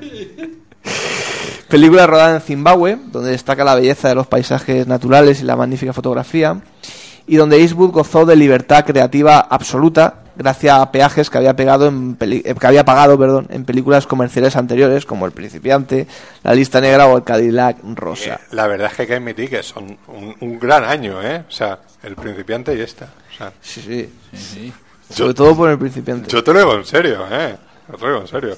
No, y a mí esta, la de eh, Cazador Blanco Corazón Negro, es una película preciosa, ¿no? O sea, el que demuestra que es el Eastwood ya un poco más... el mejor, eh, el mejor Eastwood. Claro, en o sea, estado puro en ya. el tempo y en, en la parte En dramática, ¿no? Y todo eso. Y, y yo recuerdo, yo la vi pues con, no sé, 11, 12 años por ahí y, y se me caía la baba ya de ver esa película, lo bonita que era, ¿sabes? Luego recuerdo, la volví a ver en el Centro 14 también, con versión original. Ya es una, una película muy chula, una historia preciosa de ver, ¿sabes? Y que realmente ya es eh, un Clint Eastwood mm, mayor, ¿no? Realmente, de esos de, de los que hoy en día ya lo ponen por las nubes, pues ahí ya, ya estaba a esa altura. Sí, es una buena manera de, de descubrir ¿no? al mejor Eastwood en unas películas desconocidas. Por cierto, que sepas que la proyección del Centro 14 fue a... Iba a decir a petición mía, no, a, su- a sugerencia mía. Sí, tú Sí. estabas también, ¿no? No, no, ¿No? Creo, creo que no, creo que no. Creo que no, siete por joder. Sugiere, pero él después no va. claro, claro. No, creo que no fui porque tenía estaba en otro curso metido o algo así. Creo recordar. Ah, bueno, bueno, sí, bueno, fue en, aquella época cuando nos conocimos y todo eso. Exacto, exacto. Y, y lo, vamos, genial la película. Tenemos al director interpretando a otro director. Creo que es uno de los papeles Claro. más brillantes de, de Clint como actor. Y bueno, excepcional dirección, interpretación, gran guion, con diálogos de gran calidad. Y una gran interpretación de... De, De Jeff Fahey. Exacto, y de Eastwood. Y de Eastwood. No, porque Sí, sí, sí. Je- Jeff, ya- Jeff Fahey, una gran interpretación. Sí, sí. Eh, ¿Ese? ¿El del cortador de césped? Eh, Exactamente. ¿El tontito? Sí, sí, sí. ¿ves? Puede Pues hacer de tonto. tendré que verla. No, ha Ya, visto Yo- yo aquí- no, no he visto esta película. No, no sale. No sale aquí en los fotogramas de detrás. No. No, sí, tiene un, un brillante papel que no tuvo una gran carrera después. Lo que hablábamos, ¿no? Que algunos tuvieron una gran carrera y aquí Pero si sale en Planet Terror. pues refuerza más mi argumentación. Y también hay una escena muy, Cualquier muy disculpa, eh, para decir algo más. hay, hay, hay una escena muy curiosa, no sé si la recordáis, en la que se autoparodia otra vez Clint Eastwood, que es la escena en la que está medio borracho y decide pegarse a puñetazos con el director del hotel, Mm. porque es un director racista y él quiere defender el honor de los, de los negros. Eso es muy de lo del sargento de hierro, ¿no? También de la pelea que tiene al principio. Yo creo que tal, se- ¿no? sí, y que se así. autoparodia de las películas del mono, de las de Duro de Pelar, que en las que todas las películas era, pues él ganaba y era el mejor, y aquí eh, lo, claro, lo cosen a puñetazo, va borracho y el tío es más fuerte que él y tal, y acaba, eh, también es una otra aportación interesante. Claro, es que lo normal. En las otras películas él era el invencible, ¿no? Ahí te daban 20 puñetazos y no pasaba nada, ¿no? Y aquí pues es normal, eres más mayor, eres más débil y vas borracho, pues te, te tumban, lógicamente. Que es lo que, que es lo que pasó. Para mí, desde luego, como dije con el aventurero de noche, aunque está más, y esta para mí tiene un- algo especial, yo creo que está entre las 3, 5 mejores de, de toda su carrera, sin duda. Principiante. Con el principiante, por supuesto. De, de rookie, de rookie. Ahora, para joder, llego a mi casa y la pongo. ¿Nos pones algún tráiler chulo, David? Sí, sí, yo también lo estoy pensando. Vamos con los diálogos del Por sargento rabia nomás, ¿eh? Ninguna. no te enfades, ensayo chistes para mi espectáculo. Yo te diré lo que es negro y está sangrando si no te callas de una vez. Tranquilo, hombre, tranquilo, va a ser un día precioso. ¿Siempre habla así o es que hoy se ha esforzado para caerme bien? Según rumores, consulta el manual de servicios antes de tirarse a su mujer solo para saber que lo está haciendo de forma ordenada, Eficiente y militar. Cenarás con Helen y conmigo. Quiere verte. ¿Cuál es su opinión de esta alerta? Es una hijoputada. Hago esto porque me muero por meterme en la ducha con vosotras, nenas. Os voy a hacer falta hasta para haceros una paja. Si intenta eso conmigo, sargento de artillería Highway llevará el culo escayolado durante un mes. ¿Me ha oído, Marina? ¿Te has cepillado al perro de tu vecino otra vez o siempre eres tan gilipollas por las tardes?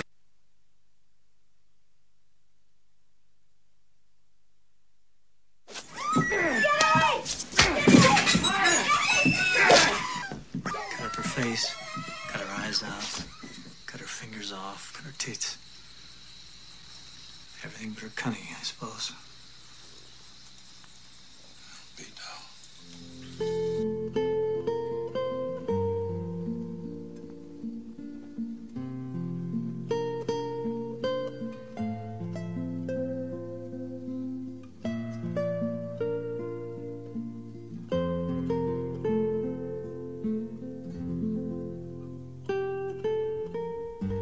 Bueno, bueno, qué acordes, qué acordes. Qué bonita película, ¿eh? Tremendo, tremendo. El, cuast- el cuarto de los westerns de Eastwood y, el último hasta la fecha. y último hasta la fecha 1991 Y- sin y- perdón Y, último como, interpretado también. porque, bueno, ya lo comentaremos. Sí, sí, también, claro. Eh, para quien no lo haya visto, un antiguo pistolero, ya retirado, William Manny, decide volver a coger las armas por última vez, con el objetivo de matar a dos cowboys y cobrar por ello una recompensa, que le permita a él y a sus dos hijos pequeños retomar su nueva vida como granjeros de una manera más cómoda y con más oportunidades. En el camino encontrará a viejos y nuevos compañeros de viaje, y a su vez la conciencia, los remordimientos, el paso del tiempo, todo ello le hará entender que ya no es la misma persona que era anteriormente.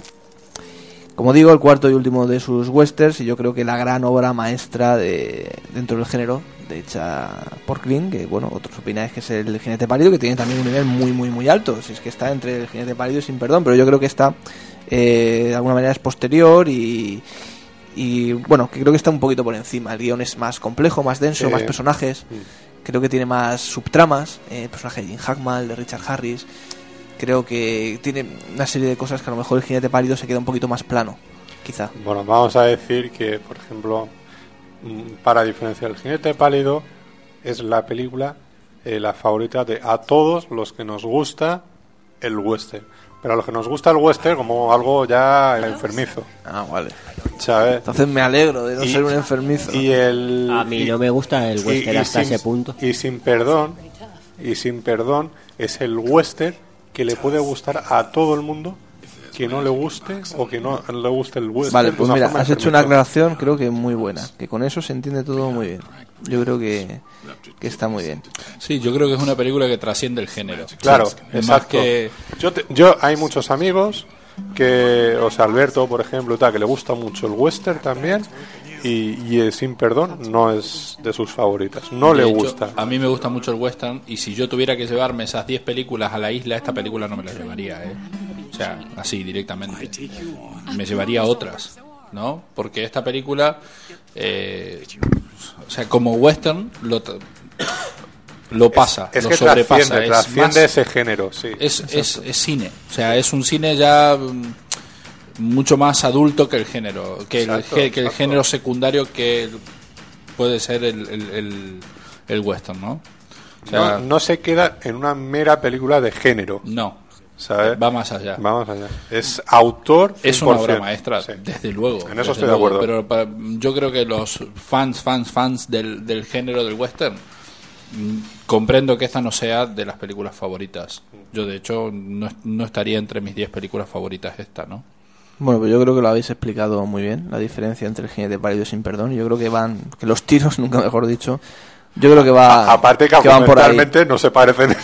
¿no? No, argumentalmente no tiene nada que ver, cosa que me parece muy bien. Y se juega con el concepto del bien y del mal, de tomarse la justicia por su mano, de ahondando, sin embargo, que esto no suele pasar en el género y de ahí yo creo que trasciende esas fronteras que decíais, ahondando en las consecuencias y en las secuelas psicológicas eh, que conlleva pues pegarle un tiro a alguien y matarlo, ¿no? Eh, en lo terrible que supone ser matar a un hombre. La frase esta famosa de la película que dice matar a un hombre es algo muy duro, le quitas todo lo que tiene y todo lo que podría tener. Esa es la frase que menciona Eastwood en la película y que bueno que es estremecedora. Bueno, y es sin la, duda. es la película en la cual en los créditos está Dedicada- tanto a Don Siegel, que murió por aquella fecha, poco más o menos me parece, y a Sergio Leone también, ¿no? a sus dos grandes maestros dentro de tanto con el género del western como de el resto de su carrera. Vamos. Sí, yo creo que es el punto y final que, que se pone a sí mismo Eastwood en el- dentro del género. Mm. Trascendiendo las propias fronteras del género y un poco como diciendo, es que mm, me quedo aquí porque he sobrepasado el género, ¿no? Es una manera también de, de decirlo. Luego, Ganadora, dime, dime. Una imagen muy distinta, ¿no? También, porque eh, en el resto de películas, pues bueno, pues es el, es el forajido, es el, el no el forajido, el solitario, ¿no? Que, que imparte justicia, vamos a decirlo de esa forma, ¿no? Sí, como el Y tal, predicador, como el fuera de la ley, Infierno de exacto. cobardes, también To- se ve to- todo mucho ese tipo eso. de películas, o las que hizo en... Como actor también, en- sí. en Los Spaghetti. Los Spaghetti y todo Western. eso. Y esta no, esta es un ganadero al principio, tal, es otra imagen totalmente distinta. Totalmente, no tiene nada que ver.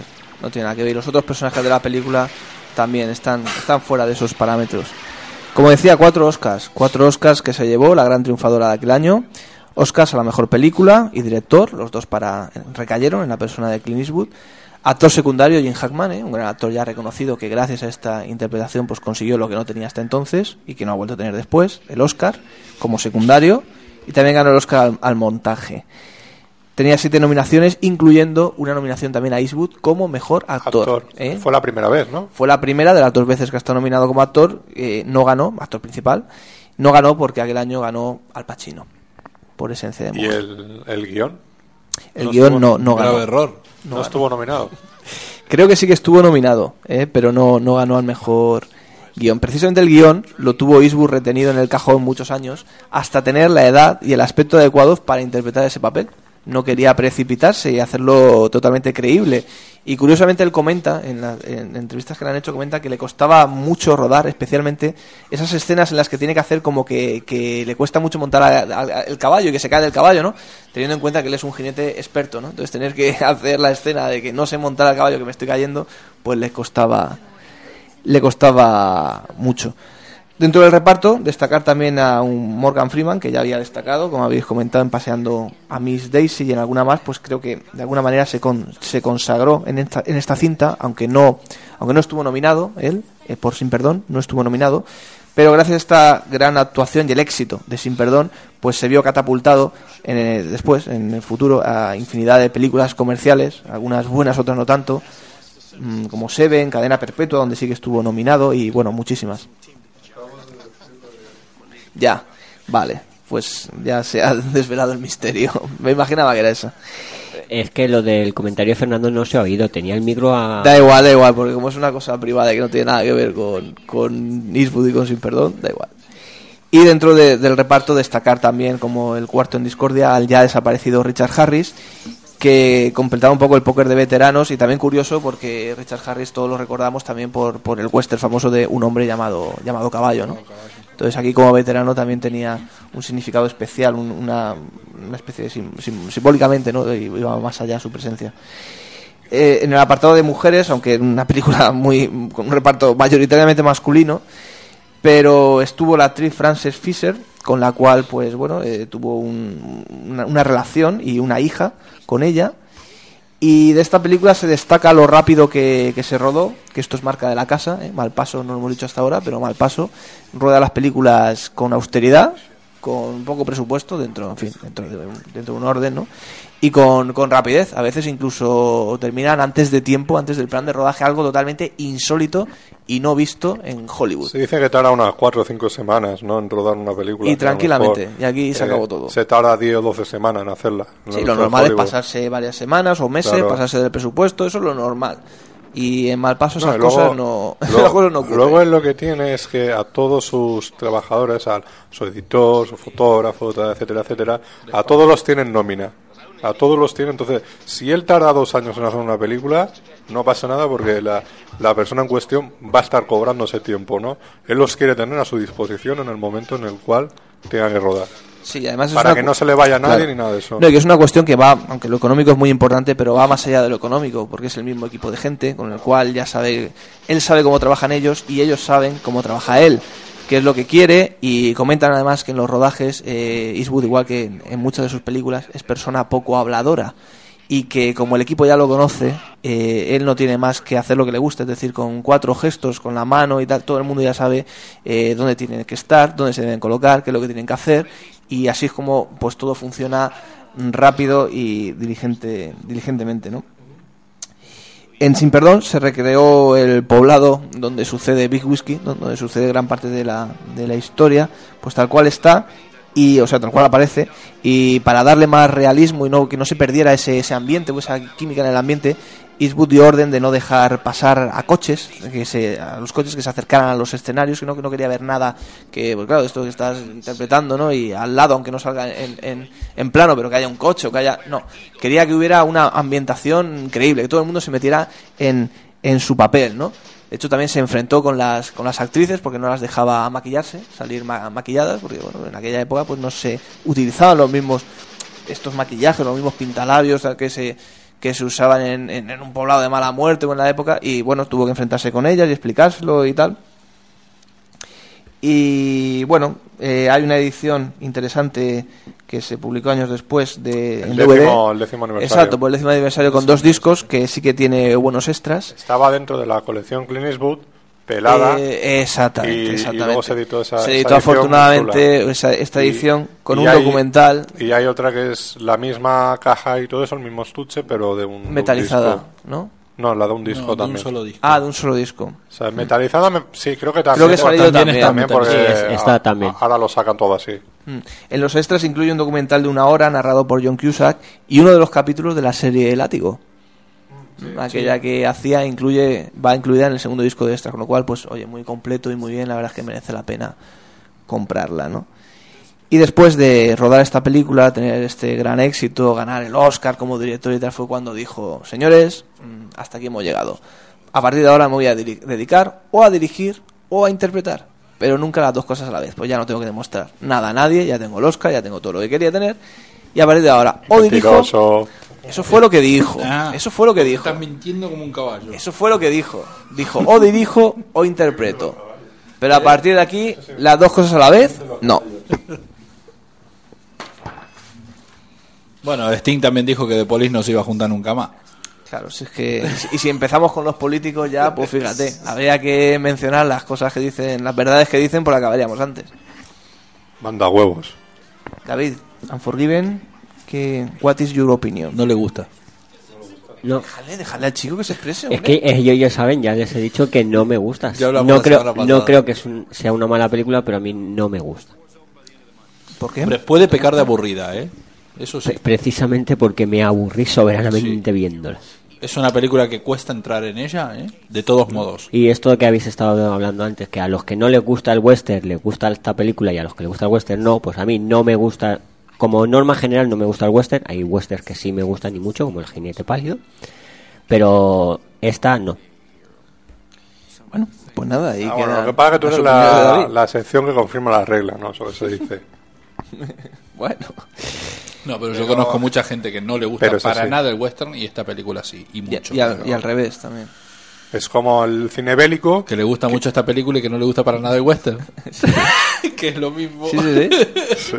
Es como el cine bélico, ¿no? O sea, a lo mejor a ti no te puede interesar el cine bélico, pero haya una, dos, tres películas que te gusten, ¿no? O sea, es como todo. o sea, lo mismo. Bueno, pues pasamos al año 93, después de este éxito tan notable. Hizo Un Mundo Perfecto, A Perfect World. Un fugitivo de prisión toma en su vida como rehén a un chico de 10 años. Entre ambos se establecerá una curiosa relación paterno-filial con síndrome de Estocolmo incorporado. Película, a mi juicio, de gran nivel, otra vez con el subgénero de las road movie, que tanto le gusta a Eastwood, y quizá no llega a la altura de las del resto de este primer lustro de los 90, Cazador Blanco, Sin Perdón, Puentes de Madison, pero poco le falta.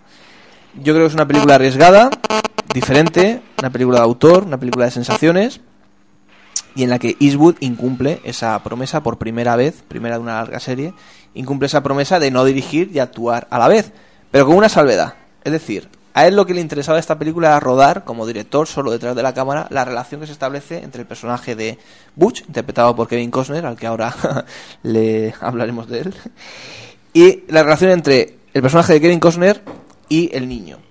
¿Vale? Y esto era perfectamente compatible con, a su vez, poder interpretar el papel de sheriff, que es el segundo papel principal, pero, una- pero no el primero, papel secundario, digamos. Con lo cual dijo, bueno, ante la propuesta de los estudios, dijo, bueno, pues no me importa que sea así. Entonces nos encontramos con una gran rareza dentro de esta. Esta película supone ser, por, esa, por esta razón, una gran rareza, que es la única de sus películas como director en las que interpreta un papel, pero no es el papel principal. Va el segundo en los créditos, es un papel, bueno, secundario o el segundo papel principal, pero no el primero. Es la única dentro de su filmografía. Y es por, por esta razón o por esa promesa que había hecho y por la petición final que le hicieron los estudios. ¿Por qué? Porque la productora tenía mucho interés en juntar a Kevin Costner y a Clint Eastwood, que habían sido los triunfadores de los Oscars de los años 90 y 92, estábamos en el 93, y ambos además habían triunfado revitalizando cada uno a su manera el género western. Y entonces pues era se frotaban las manos, decir, bueno, esto comercialmente es una bomba. ¿Eh? Los triunfadores de los western, Kevin Costner, Clint Eastwood, juntos en una, Ha- haciendo en una, una película que no es un western. Y haciendo una película que no es un western y una película que comercial desde luego tampoco es. Para nada. Entonces la gente fue a los cines y se llevó un chasco. Y además porque apenas comparten plano, por esta razón que acabamos de comentar, Costner e Eastwood. Dígame usted, que le veo con ganas de hablar. A mí no me gusta la película. A mí me encanta. A mí es que después de ver el principiante y todo, o sea, ya... No me mates, tío, lo del principiante me habéis matado, eh, de verdad. No, Me Es, es matado. buenísima, hombre, Me que habéis buenísima. matado. Ay, me o habéis sea, matado. ¿qué va a ser? Es que ma- de por sí yo a Kevin Costner es que no lo soporto. No es un actor de mi a- agrado, no me gusta verlo en pantalla ni en ninguna parte. Eh, lo que pasa es que te ninguna sí, sí que, sí que Va- reconozco, Vamos, que, que- un, ¿no? que un póster tampoco lo va a mirar. claro, Vale, vale. sí te reconozco que dices, eh, Kevin Costner tiene tres, cuatro películas que dices, ¿qué peliculones? Como esta. No. Pues Esta entonces no no me llega a cuatro la cuenta, ¿eh? Si esta la sacas de la lista no me llega a cuatro, pero bueno. Bueno, pues en Yo dos. creo Mira, que, yo creo que tiene bailando dos con, buenas. Bailando con lobos Hombre, bailando con es lobos. un peliculón Claro sí. de principio a fin. Qué peñazo. Por supuesto. Y Open Ranch, otro peliculón. Bueno, Otro peliculón. Y Wyatt Earp, ¿qué? Los Intocables. Cuídate, sí, los, into- los intocables. Los Los Intocables, intocables, por otra buena película. Y, Wyatt Earp. y a lo mejor eso, la de Wyatt. Y un, Y le- mundo, y un mundo perfecto. Sí, yo No. creo que yo creo que también. Un mundo perfecto y, y ya que estamos con el pobre Kevin Costner, la de los Elvis Presley. Es que no me. no- lo siento, pero no me, no me. Tendría que volverla a ver, pero. Es que no me motiva la película, me aburre. Hombre, bueno, sobre gustos no hay nada escrito. David, tú. Yo ni me encanta como a ti, ni me parece tan bodrio como Fernando. Un punto intermedio. Una película que realmente es- la veo un poco atípica. Desde luego es una película muy Vale. atípica, aparte de ser una rareza por lo que hemos comentado, de que no hace el papel principal y tal. Es una película atípica. Atípica. Y que Atípica. creo que es la película que da comienzo al fin de la carrera, De la carrera como, de Kevin como Costner. estrella Como estrella, de Kevin. Costner, porque Sí, sigue sí, haciendo sí. películas hoy en día y algunas no son malas. Sí, sí, muy o sea, malas, pero bueno. Sí, yo creo que se la ha criticado también demasiado injustamente, ¿no? Eh, a Kevin Bueno, Costner. Yo creo que eh, se le ha sacado los ojos de una manera que, que sí, que ha hecho muchas películas malas, muchas. Merecida, ¿eh? Sí, sí, sin Sí, duda, pero a ver, a ver, a ver, pero, Pero- muchos otros las hacen peores y tampoco Y hay ese nivel ahí. de ensañamiento. Ya, Sí, el, pero- problema, el problema con Kevin Costner es que llegó, ¿Qué es Kevin había- Costner? Claro, es que había llegado a un nivel con algunas películas y encima, sobre todo a finales de los 80, principios de los 90, había pegado unos taquillazos como... El guardaespaldas en el 92, Luego, que es una película que no está nada mal, a pesar de lo comercial que pueda parecer. A mí, no me, a mí no me parece una mala película. Pero el campo de los sueños... Eh, Campo de sueños, qué buena, sueños. claro, pero esa es maravillosa, esa película es Sí, increíble. no sé, habría que verla hoy en día otra vez. No, no, no. O sea, Yo estoy con Maxi, no a mí me gustó, pero yo tendría que verla otra vez yo para no lo ver- sé. No, pero Campo de Sueños es fantástica, fantástica, Tendría que verla fantástica. otra vez para ver si, si todavía sigue estando bien. No, Pero te- yo, te lo yo digo con yo Clint Eastwood, con sí. Clint con Kevin Kevin Costner, a mí lo que me pasó es eh, una cuestión de saturación. Esa película que había hecho con Jim Hackman y que él es un marín que mataron a la mujer y todo eso. eh, no, no- me acuerdo cómo no hay se llama. salida. No hay o- salida. Sin salida. No, no, sin salida. Esa es muy buena también. Esa es muy buena esa película. Y Todavía no la conocía con casi Anthony nadie. Y con... También está bien. Sí, tiene Eh, títulos. Lo que pasa tiene es que títulos. yo creo que hubo una saturación de Kevin Costner, ¿no? Entonces, eso, y sumado a Waterworld y al El- mensajero, al eh, mensajero eh, el- y todo ese, ese tipo de películas que hizo, yo creo que le fueron. Fue el, a ver, el batacazo fue, eh, Un Mundo Perfecto, no sé, creo que el mismo, fue el mismo año de Wyatt Earp. Wyatt Earp fue su gran primer fracaso, ¿eh? El de, de, de Kevin Costner. Fue O sea, esta, Wyatt Earp, y ya se hundió con Waterworld. Y Porque fue, fue- Literalmente. literalmente, fue la, yo, pe- la ejemplo, película yo- más yo cara de la historia del cine a en su momento y aquello no fui a vamos. ver esta eh, crimen eh, eh, los, Los Reyes del Crimen. los Reyes del Crimen eh, claro digo a, a ver a ver voy a ir a ver estas viejas glorias del cine de acción a ver qué hacen y me reencontré con un con un Kevin Costner de la hostia, se come la película el tío. Y, y vos decís, hostia, este tío, ¿por qué mierda hizo todas esas porquerías que hizo en, en su momento? ¿No? Pregunta a anotar la lista de esta, aunque igual Ah. Clint no la puede Bueno, contestar. a pero- ver, Waterworld la anotamos. Era que con el Waterworld hoy en día hay gente que no la pone tan mal, ¿eh? Bueno, pero no, hay- no, hay, no hay que tener en cuenta los fanáticos de, de Chuck Norris. No, pero Waterworld fue más por lo que por lo que se movió. Sí, lo que se movió, lo- película todo y lo que significaba que era la- la más que película la más cara de película la en sí, que es una peliculilla a que ni fu ni fa, ni a- bien ni mal. A mí me parece aburridísima y muy larga. bueno, Yo está. prefiero 50.000 veces Mensajero del Futuro, que por lo menos no Ah, aburre. Sí, sí, sí, sin duda. O sea, que a Waterworld. Futuro Y una gran novela, ¿eh? Bueno, Mensajera del Futuro. Una de las mejores películas, Rapa New. Bueno, creo que el especial, el Es que especial es- Kevin Costner está ahí, es que ¿no? es Yo creo. productor, es productor. De. El especial Después Kevin Costner. Pero que- Tom viene Empieza, anota, Fernando. Kevin Especial. Tom Skerritt y especial Kevin. Kevin ¿eh? Junto con el de duda. Keanu Reeves y todo esto. Sí. Bueno, en cualquier caso, mm, en su momento, como Kevin Costner iba todavía de gran estrella triunfadora, parece ser que no tuvieron muy buena relación Costner y Eastwood. ¿Por qué? Porque, bueno, mm, de alguna manera Eastwood era el director y Costner pues estaba a sus órdenes, ¿no? Y Costner venía también de ganar el Oscar como director y tal, y parece ser que, que intuía que la película no iba a ser todo lo comercial, que le hubiera gustado, no estaba muy de acuerdo, y lo deja, aunque tiene respeto en sus declaraciones, pero deja así como entrever como que él, él si hubiera sido el director, que para eso él es director oscarizado también, igual que Clint, pues que él lo hubiera hecho de otra manera, deja entrever. En, su- en las entrevistas del momento. Mm, 15 años después, o 12, 10 años después, le preguntan por, por sus películas o sus mejores papeles y siempre cita Un Mundo Perfecto como una de sus mejores referencias, uno de sus mejores papeles, reivindicándose como, Creo como que es uno de sus mejores papeles. Claro. Creo claro. que es uno de sus mejores Claro, papeles. Sin duda. Y el propio Eastwood dijo en su momento que, eh, referente a esto, dijo, el papel de, que hace Kevin Costner es el que a mí me hubiera gustado hacer con 40 años. En aquella época ya pasaba a los 60. Bueno.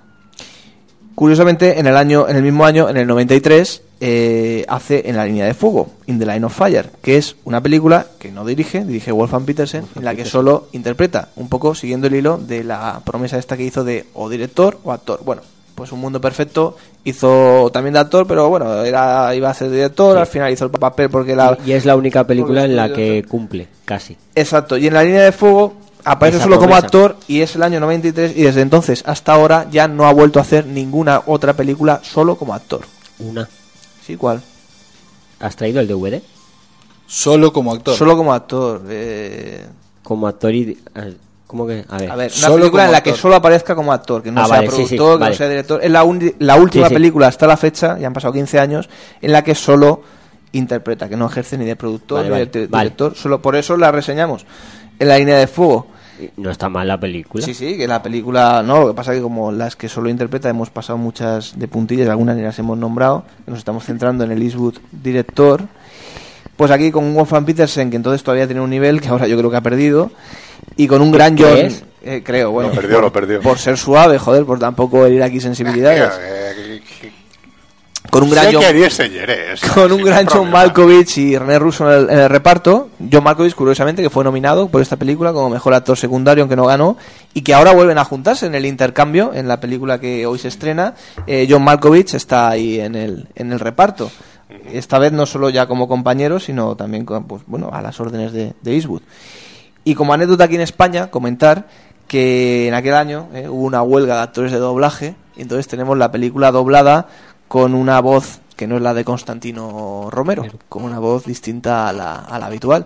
Sabéis además que Constantino Romero se retiró ya hace años del doblaje y que solo dobla a, a Eastwood.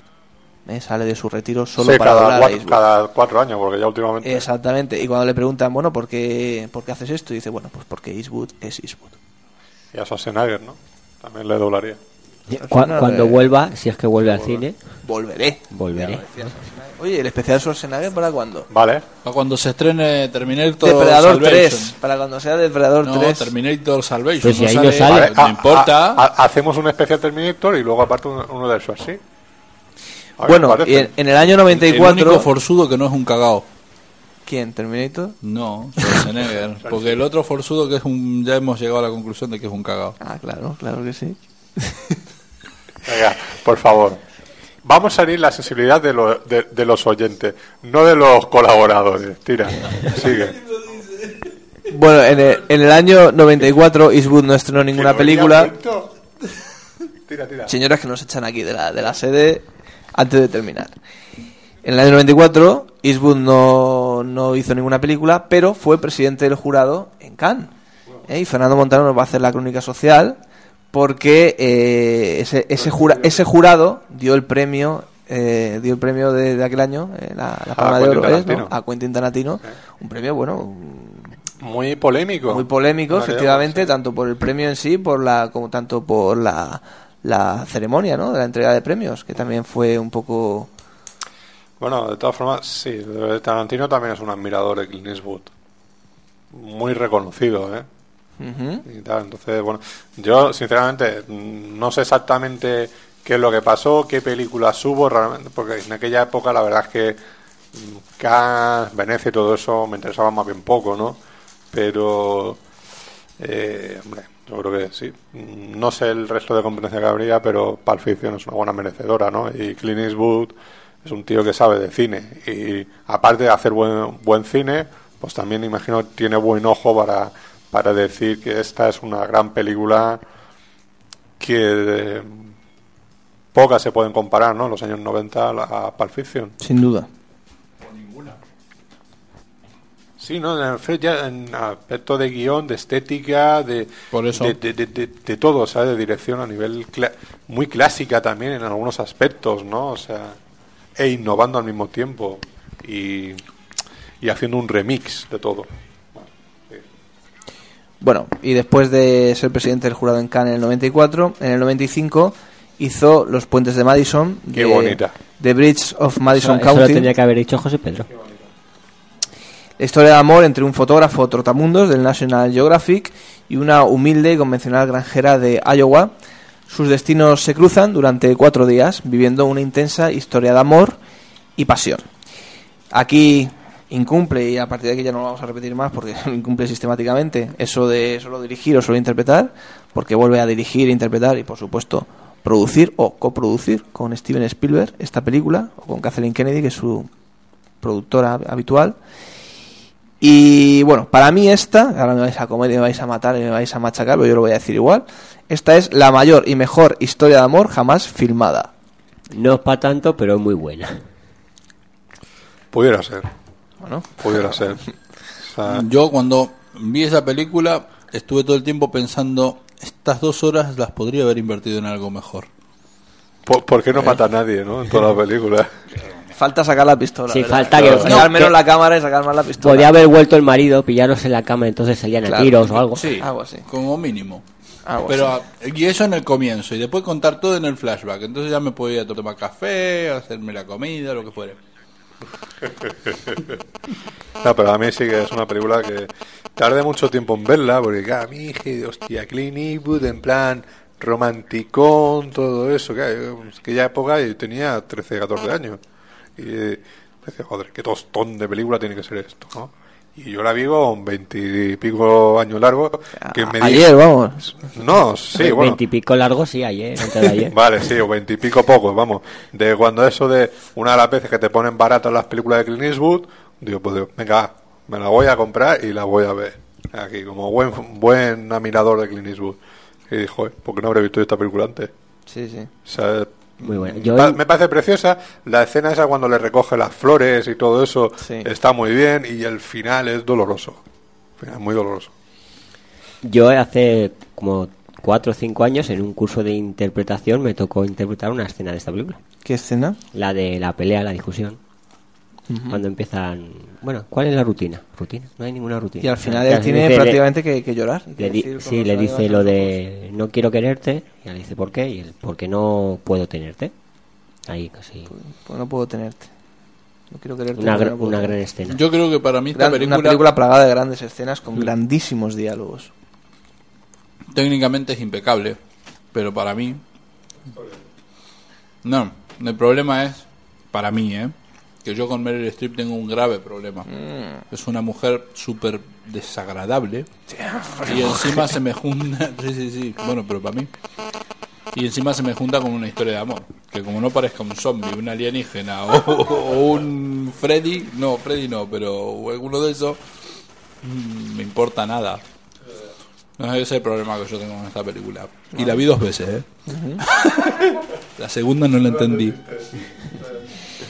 No, yo creo que eh, a destacar el cambio de registro como actor de Clint Eastwood, eh, un esfuerzo tremendo como, como actor el que, el que hizo en esta película. Meryl Streep, que sumó una nominación más a su carrera, a los Oscar, me refiero. Y creo que, bueno, narrada excepcionalmente, como, como más se ha dicho, técnicamente impecable, con, a base de flashbacks, pero esta vez muy bien, muy bien puestos y dispuestos, no como en Vir que, o en Banderas de nuestros padres, que, que yo creo que, que dan paso más a un, un aspecto más caótico. Y bueno, y la- esa escena, no final, pero casi hacia el final, esa escena culminante, ¿eh? bajo la lluvia, con los coches, ¿os acordáis? Que la está esperando y que esa, hay quien, hay algún crítico muy, muy renombrado por aquí, por Alicante, que dice que esa es la mejor escena que ha rodado jamás Clint Eastwood en toda su carrera. Yo no sé si es la mejor, la mejor, si se llega a tanto, pero por ahí van los tiros. Hombre, dramática es. Entonces, si lo dijo sí. un crítico de Alicante, santo y seña, ¿eh? sin duda, sin duda. Y Palabra creo- de Dios, vamos a- Clint Eastwood, Y, y- y creo, Clint Eastwood y- y creo que sabemos cuál es. debe firmar Vamos. todas sus tarjetas diciendo, esto lo dijo un crítico de Alicante. Le mandaremos, le mandaremos una tarjeta con la frase Sí, y sí, el nombre sí, del sí. susodicho en esta, en esta carta que vamos a mandar. Y la duda. foto, y la, su foto. Y unos dardos. Comentar que esta está basada, basada en hechos reales, esto sucedió en los años 60. Eh, hay un libro escrito por Robert James Wyler. Decir que yo me leí el libro y, en mi opinión, creo que es mucho mejor la peli que el libro, algo que no suele pasar. La peli es muy buena y el libro no lo es tanto. Y yo la mayor decepción que me llevé fue que esos esas magníficas líneas de diálogo que hay en la película, esas conversaciones de a dos, que bueno, que ellos luego encarnan y que dan, dan vida, porque si no, imagínate. Pero esas magníficas líneas de guion, yo en el libro no, no las encuentro. Está la historia, sí, pero me falta es- ese carácter excepcional que hacen que esta película sea algo más que una historia de amor convencional o corriente, ¿no? Y lo que sí que sorprende, me sorprendió mucho del libro es la descripción física que se hace de, Robert Kincaid, del personaje que interpreta Eastwood, porque es una descripción física eh, idéntica a, a, a Eastwood, ¿no? De hecho, se deja el pelo un poco más largo de lo que él lo lleva habitualmente, se lo encanece más de lo que lo suele llevar habitualmente, y no hay que olvidar que él está interpretando, eh, haciendo un papel 15 años menor, interpretando un personaje 15 años menor de lo que es él. ¿eh? Se supone él ya estaba por los 65, 66, se suponía que era 50, 52 no más. ¿eh? Pero bueno, ahí, ahí, ahí estaba el señor.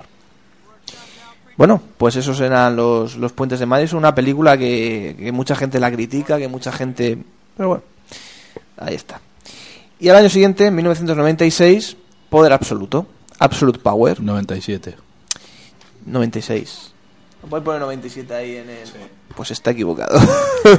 A la está basura el libro. Está equivocado, ¿eh? es del 96. Es del 90 97 media de noche. Pero bueno, igual, yo que sé, fue, fue la el último mes o, en fin, yo que sé. Pero vamos, que por esa, Se por estrenó el esa época. 31 de diciembre Exacto. del 96. Por ahí. Vamos, que del 99 no es. Del 96 dije. Por eso digo que del Ah, 99 ni del 92, que del 96, 97. Ni del anda. 80, eh. Ahí, an- ahí anda. Absolute Power, un ladrón sexagenario de guante blanco, da un golpe en una lujosa mansión. Sin haberlo previsto, se convierte en testigo de un asesinato. El asesino en cuestión es el mismísimo presidente de los Estados Unidos. Y ese es el punto de partida argumental de Poder Absoluto, una película que a mí personalmente me gusta bastante. Después del principiante, la mejor que tiene. Pues casi, ¿eh? Quitando No. la saga la saga Sí, Harry el Sucio, esta es una gran, gran, gran. A mí me parece muy película. buena. No esperaba encontrar Ah, adeptos de a mí me parece una buena película. El otro día me- tenía el DVD comprado hace tiempo y todavía no lo había. bueno, esas cosas todavía no lo había visto, ¿no? Lo había visto con anterioridad. Y, y, y bueno, pues haciendo los deberes, o sea, esta semana realmente lo que he estado viendo son películas de Clint Eastwood, excepto un alto con el espadachín manco, pero bueno. eh, Con las no, tres. Claro, que no tiene nada El que ver. espadachín manco. Eh, eh, pues me he visto esa, la de em, Poder Absoluto. Poder Absoluto. Y eh, entonces me parece muy buena. O sea, Muy buena película. mm, parece que es muy sencillo todo y tal, pero Sencillo y complicado, ¿eh? Pero claro, Esa o es sea, la gran tiene un- maestría de esta tiene- película. Tiene yo un trasfondo ahí, ¿no? O sea, que el- el- la escena esa, bueno, del, de Jim Hammond, ¿no? Con la chica, todo eso que él está... Sí, toda esa larga secuencia inicial de en la- apertura. En la, ¿Cómo se llama? En la... En la En la habitación. en la habitación, sí. Y no, está en la cámara secreta, En la cámara, sí, se- en la sí. cámara secreta, exacto. Ahí, y, y lo ve todo, ¿no? Claro, es una sensación de decir, bueno, incluso la cara que tiene el propio Eastwood. Y luego de cuando decir, nosotros ¿qué ha- descubrimos, que él, él lo sabe, pero cuando nosotros descubrimos quién es e- esa persona que está con esa chica que al final Claro. ha resultado muerta, que es el presidente de los Estados Unidos, Claro, ahí es cuando claro, dices, o sea. me cago en la puta, ¿qué está pasando aquí, no? Claro, o sea, es otro palo más que da Eastwood, ¿no? Y, y en sí la historia es maravillosa, ¿no? Luego la tiene la relación esa con la hija, que es su hija de verdad. No, no, no, ¿No? no. No, su hija de verdad sale, tiene un cameo justo al principio de la película, cuando están El- pintando ahí en el eh, museo, que le dice dos palabras, esa Ah. es su hija de verdad, Alison Eastwood, que pasa que se parecen mucho físicamente. Oye, pues yo creía que era ella. Podía haber hecho el sí, papel sí, sí. perfectamente, pero no se lo dio, le dio ese cameo y luego le dio un papel en, En la peli siguiente en medianoche. En la mala. Exacto. En, en la mala del 97. Y bueno, yo creo que, que en estas películas, yo creo que el concepto ese de thriller, thriller pausado, ¿eh? que es lo que le gusta a Iru, yo creo que el gran ejemplo puede ser esta, ¿no? Poder, poder absoluto. Yo, a mí me gusta esta película, es mi debilidad, pero yo reconozco, objetivamente hablando, que es una película menor, en, en mi opinión, comparándola con sus antecesoras, comparándola con Los Puentes de Madison, con Sin Perdón, con Un Mundo Perfecto, con Cazador Blanco, Creo que es una película menor. El principiante. no, no, es No, no, superior, superior está, al a- Principiante. está a la altura del principiante. Está a la altura, está a la Y altura, más verdad. arriba también. Bueno, no sé. Y- pero bueno, en cualquier caso, está basada en un bestseller de David Baldacci. Y, y bueno, decir también que, por ejemplo, en aquella época, no sé si fue el mismo año, por aquella época, se estrenaron varias películas eh, que daban retratos o, o que presentaban retratos amables y heroicos de los presidentes de Estados Unidos, por ejemplo Air Force One, eh, con Harrison Ford. Y, y, y aquí Eastwood retrata a un presidente cobarde, borracho, adúltero, mentiroso, traidor, corrupto. Un Bush. Y lo que es peor de todo, asesino. un, Un- un Bush cualquiera, vamos, muy Bush. cercano a la realidad, después de todo, ¿no? Y bueno, pues no es un, eso también hay que verlo, ¿no? Es una película que no hay que pasarlo por alto, es un retrato nada complaciente del presidente de los Estados Unidos, nada que ver con ese presidente sale en Independence Day, con esas autoparodias de Dave, presidente por un día, o el presidente y Miss Wade, o, Vaya o- peliculón, ¿eh? o Air, o Air La de Force Dave, presidente One. por ¿no? un día. Y pimpa, hombre. Morgan Freeman, menudo presidente. ¿Eh? Anticipando un presidente negro. Anticipando también, porque bueno, gran Eh, en el 94 se hizo eh, Peligro Inminente, en la que el presidente no llega a ser tan capullo ni tan degenerado como este, pero también lo ponen bastante mal. Pero era personaje principal o el No, es secundario. principal. Claro, es que aquí Pero sí que estamos hablando de un personaje. Sí, evidentemente es un personaje- Pero vamos, que Principal. el presidente ahí también tiene su... y se lleva su merecido al final. eh, O dejan entrever que se lo lleva. Dentro del reparto de actores vuelve a colaborar otra vez con Jim Hackman, que es- hace precisamente el papel de, de presidente. Destacar a un actor que a mí me encanta, que es Ed Harris. A mí yo es que tengo Un debilidad gran director por, de por Ed A- Harris. Sí, como director es un gran actor. Porque me cago en cómo dirige el tío. Está- estoy de acuerdo. Mm, Bueno, yo es que esta Palusa no la he visto, pero he visto Pollock. Pollock. Pollock y me encantó Pollock, ¿eh? Pues a Palusa no te va a gustar, ¿eh? Me encantó Pollock. Yo le prendo fuego todas las copias. A Palusa no le gusta ni, ni, ni- ni al que le gusta el Welter ni al que no. Ni a él le gustó. Bueno. Pero como actor, sin duda, Ed Harris, vamos, no me lo cuestionáis, ¿no? No, no, no. No, para, para nada, hombre. Y yo creo que aquí en esta película, además, tienen varias escenas juntos, Ed Harris, Clint Eastwood y, vamos, Sí, impagable. es prácticamente un duelo, ¿eh? Sí, sí, sí, Sí, sí. sí, Cada vez que aparecen en Sí, plano sí. juntos es impresionante eso. La película yo creo que gana muchos enteros. Quizás si ese papel, el papel que interpreta Ed Harris en esta película lo hubiera hecho cualquier otro, hubiera pasado más desapercibido y hubiera sido más acartonado, ¿no? Yo creo que le da, le imprime mucha fuerza. Bueno, pues ese era Poder Absoluto en el 96. Pasamos al 97, como dice Fernando, a la mala, que yo creo que tampoco es eso. ¿eh? Yo, mira, lo, yo lo- creo que tampoco mira, es yo eso. lo digo, es larga y aburrida. Largo es el título, ¿eh? Medianoche en el jardín del bien y del Pues- mal, Midnight in the Garden of the God and Evil. Good. God, God, God. God, es Dios. Claro. Sí. Es good, el bien y el mal. No. Dios y el mal. Good. ¿No es God y el diablo? God. Es- no. Eh, Es que... mm, Good and sí. evil. Y es el bien y el mal. Yo creía que era Dios y el No, diablo, no, que no, era no. God and Evil. Es más allá del bien y el mal. De todas formas, hombre, podrías, tal y si pone Evil, podría ser God. Pero, Pero no, es Nah, good. pero a de pesar todas de, formas, a pesar del título, pones sí, la la película película es y mira los títulos de crédito. pues yo la tele la tengo en casa, lo ver miraré qué pone, y si pone good daré- o God. Enviaré, como no sé así, enviaré un mensajito Good and evil es. a David para que haga de... No, no, que la- envíaselo la a él. se llama igual. Vale. Bueno, eh, el argumento, para quien no lo haya visto, un joven periodista se traslada a la peculiar localidad de Sabana a documentarse para su novela. Allí conocerá a personajes extravagantes y será partícipe de hechos insólitos, incluido un misterioso asesinato sin resolver. Como curiosidad, decir que esta es la tercera película en la que solo dirige, sin interpretar, aquí él no, él no sale, hizo uno en los 70, primavera en otoño, uno en los 80, Bird, y ahora uno en los 90, medianoche. Y eh, bueno, a mí no me disgusta la película, ¿eh? yo no creo que sea mala, pero creo que es una película fallida. Yo creo que, que la palabra es fallida. Fallida. Dicen por ahí que él tenía cuatro horas de metraje, que esta película eran cuatro horas y que tuvo que cortar a dos y media. Hombre, Menos mal. Viendo la película, viendo la película, pareciera como que le falta, como que le falta metraje realmente. ¿eh? O sea, ¿Da la sensación? Sí, sí, sí. Da la sensación. To- a mí, de hecho, me parece una muy mala película porque me parece que todo el final es precipitado. O sea, me, me da esa sensación, ¿no? Algo que no suele ser habitual en It. Claro, no, no, no. Por otro lado. Me parece, o sea, pero además mala, ¿eh? Directamente. O sea, no, no, no.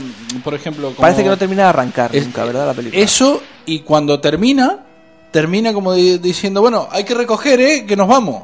O sea, termina de- de golpe. Entonces, eso hace que toda la historia quede como truncada, porque no tiene, no tiene una Sí, explicación se para abren ese muchas final. subtramas que luego se quedan ahí un poco Se quedan todas sueltas, colgadas. un poco inconclusas, ¿verdad? Entonces, yo creo que yo creo que de eso que dicen que podrían ser cuatro horas, pero que se quedó encima, la película ya de por sí es larga, eh, yo creo que eso en la película se nota. Yo creo que sí. Falta metraje. Se podría sacar, si, si esto es cierto, se podría sacar una edición en DVD, ¿no? Si es que Sería, existe si que- si es verdad, ojalá, si es que ojalá. existe semejante, semejante, semejante cosa, ¿no? Ojalá. Bueno, en esta película, como hemos comentado, sale su, su hija en la vida real con un papel importante, Alison Eastwood, que solo había tenido un cameo en la, en la anterior y que había salido de, de niña en esta película que dijimos, en La cuerda floja, también, también había salido, porque ella sí que es actriz.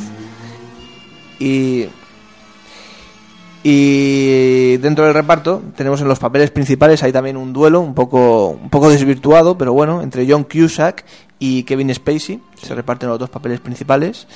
Y también aparece por ahí un entonces desconocido Jude Law en un papel pequeño pero importante. Porque es el, bueno, la persona que es asesinada y tal, y todo va un poco en función, toda la película gira en torno al esclarecimiento de este crimen y tal. Y bueno, Fernando se ha ido al baño directamente porque esta película no, no tiene el menor interés. Estaba, estaba esperando precisamente a la única que no me gusta de aquí en adelante. O sea Muy que- bien, muy bien. Bueno, pues, pues Mal, pasamos, a la siguiente. Como vamos un poco pillados de tiempo, pa- pasamos a la siguiente y... Año 98, ejecución inminente, True Crime. Un veterano periodista en horas bajas intenta resolver contrarreloj los pormenores de un homicidio perpetrado hace varios años y por el cual en 24 horas van a ejecutar en la silla eléctrica al presunto culpable. Bueno, yo esta película a mí me gusta, creo que es un thriller correcto, pero que ya está, ¿no? Que más de lo mismo, buenos detalles, de un gran Eastwood a veces, pero sin llegar yo creo al nivel de estas películas de los primeros 90 que hemos comentado, ¿no? Cazador, Sin Perdón, Puentes de Madison. Un gran alegato, eso sí, contra la pena de muerte, El una excelente, claro, una excelente escena final, como también en otras películas, y yo creo que un epílogo complaciente y forzado, y, y quizá impuesto, y, e impropio de Clean.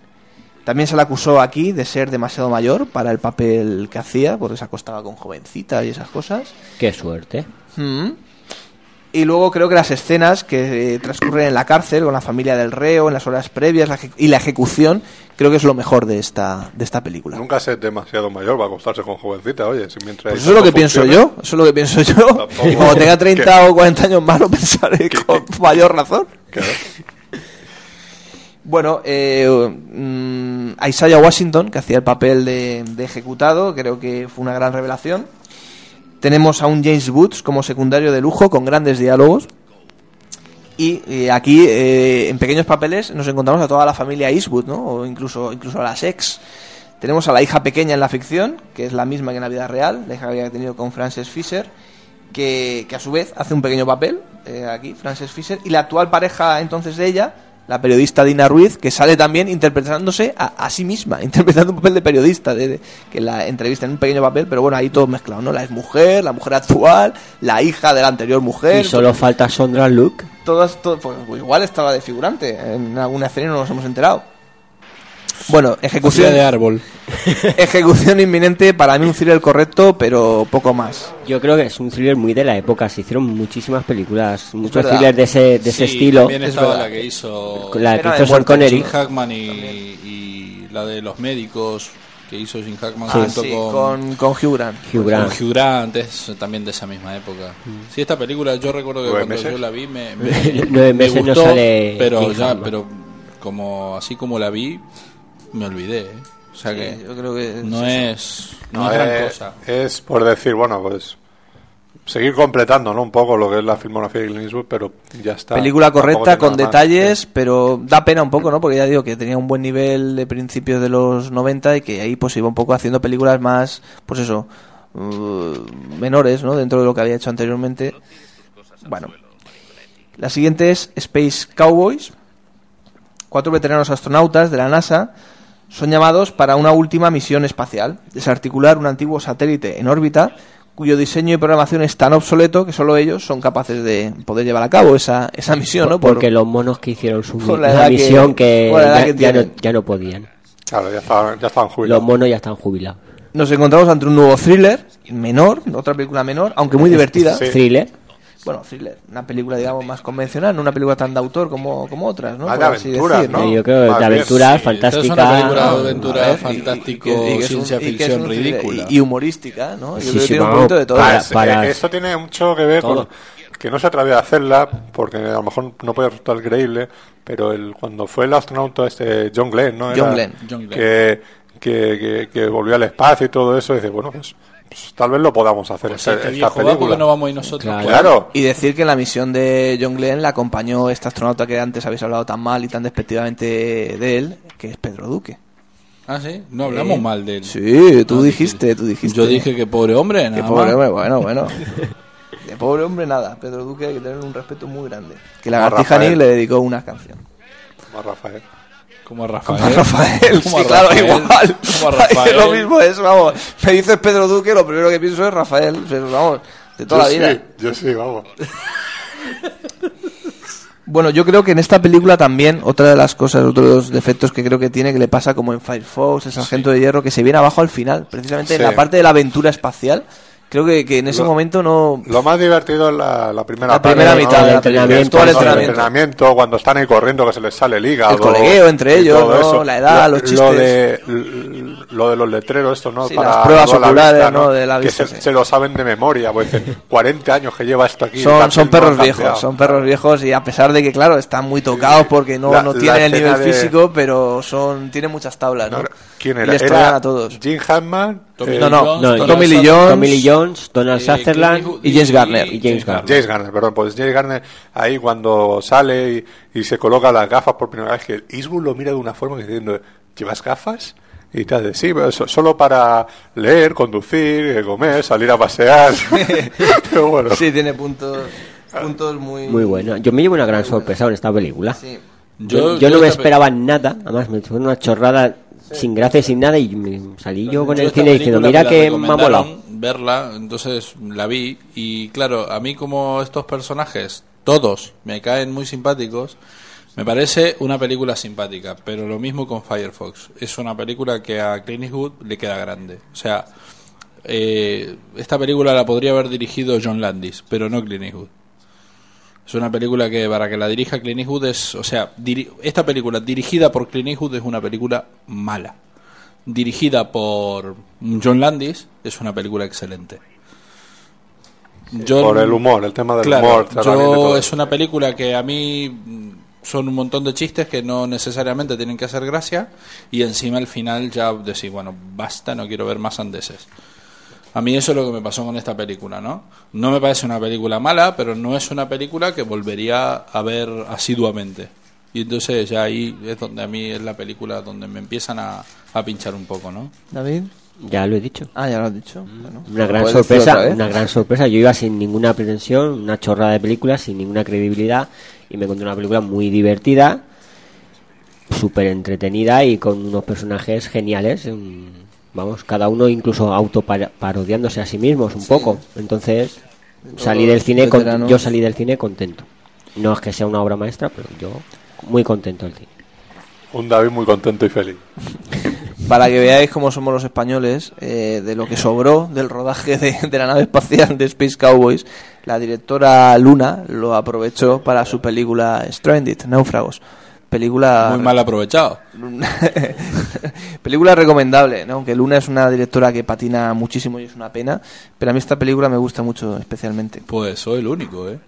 Sí, me encanta cómo, cómo ambienta las Islas Canarias como si fuera el planeta Marte de una manera tan, tan creíble y tan fidedigna. Solo por eso ya me tiene ganado. Claro.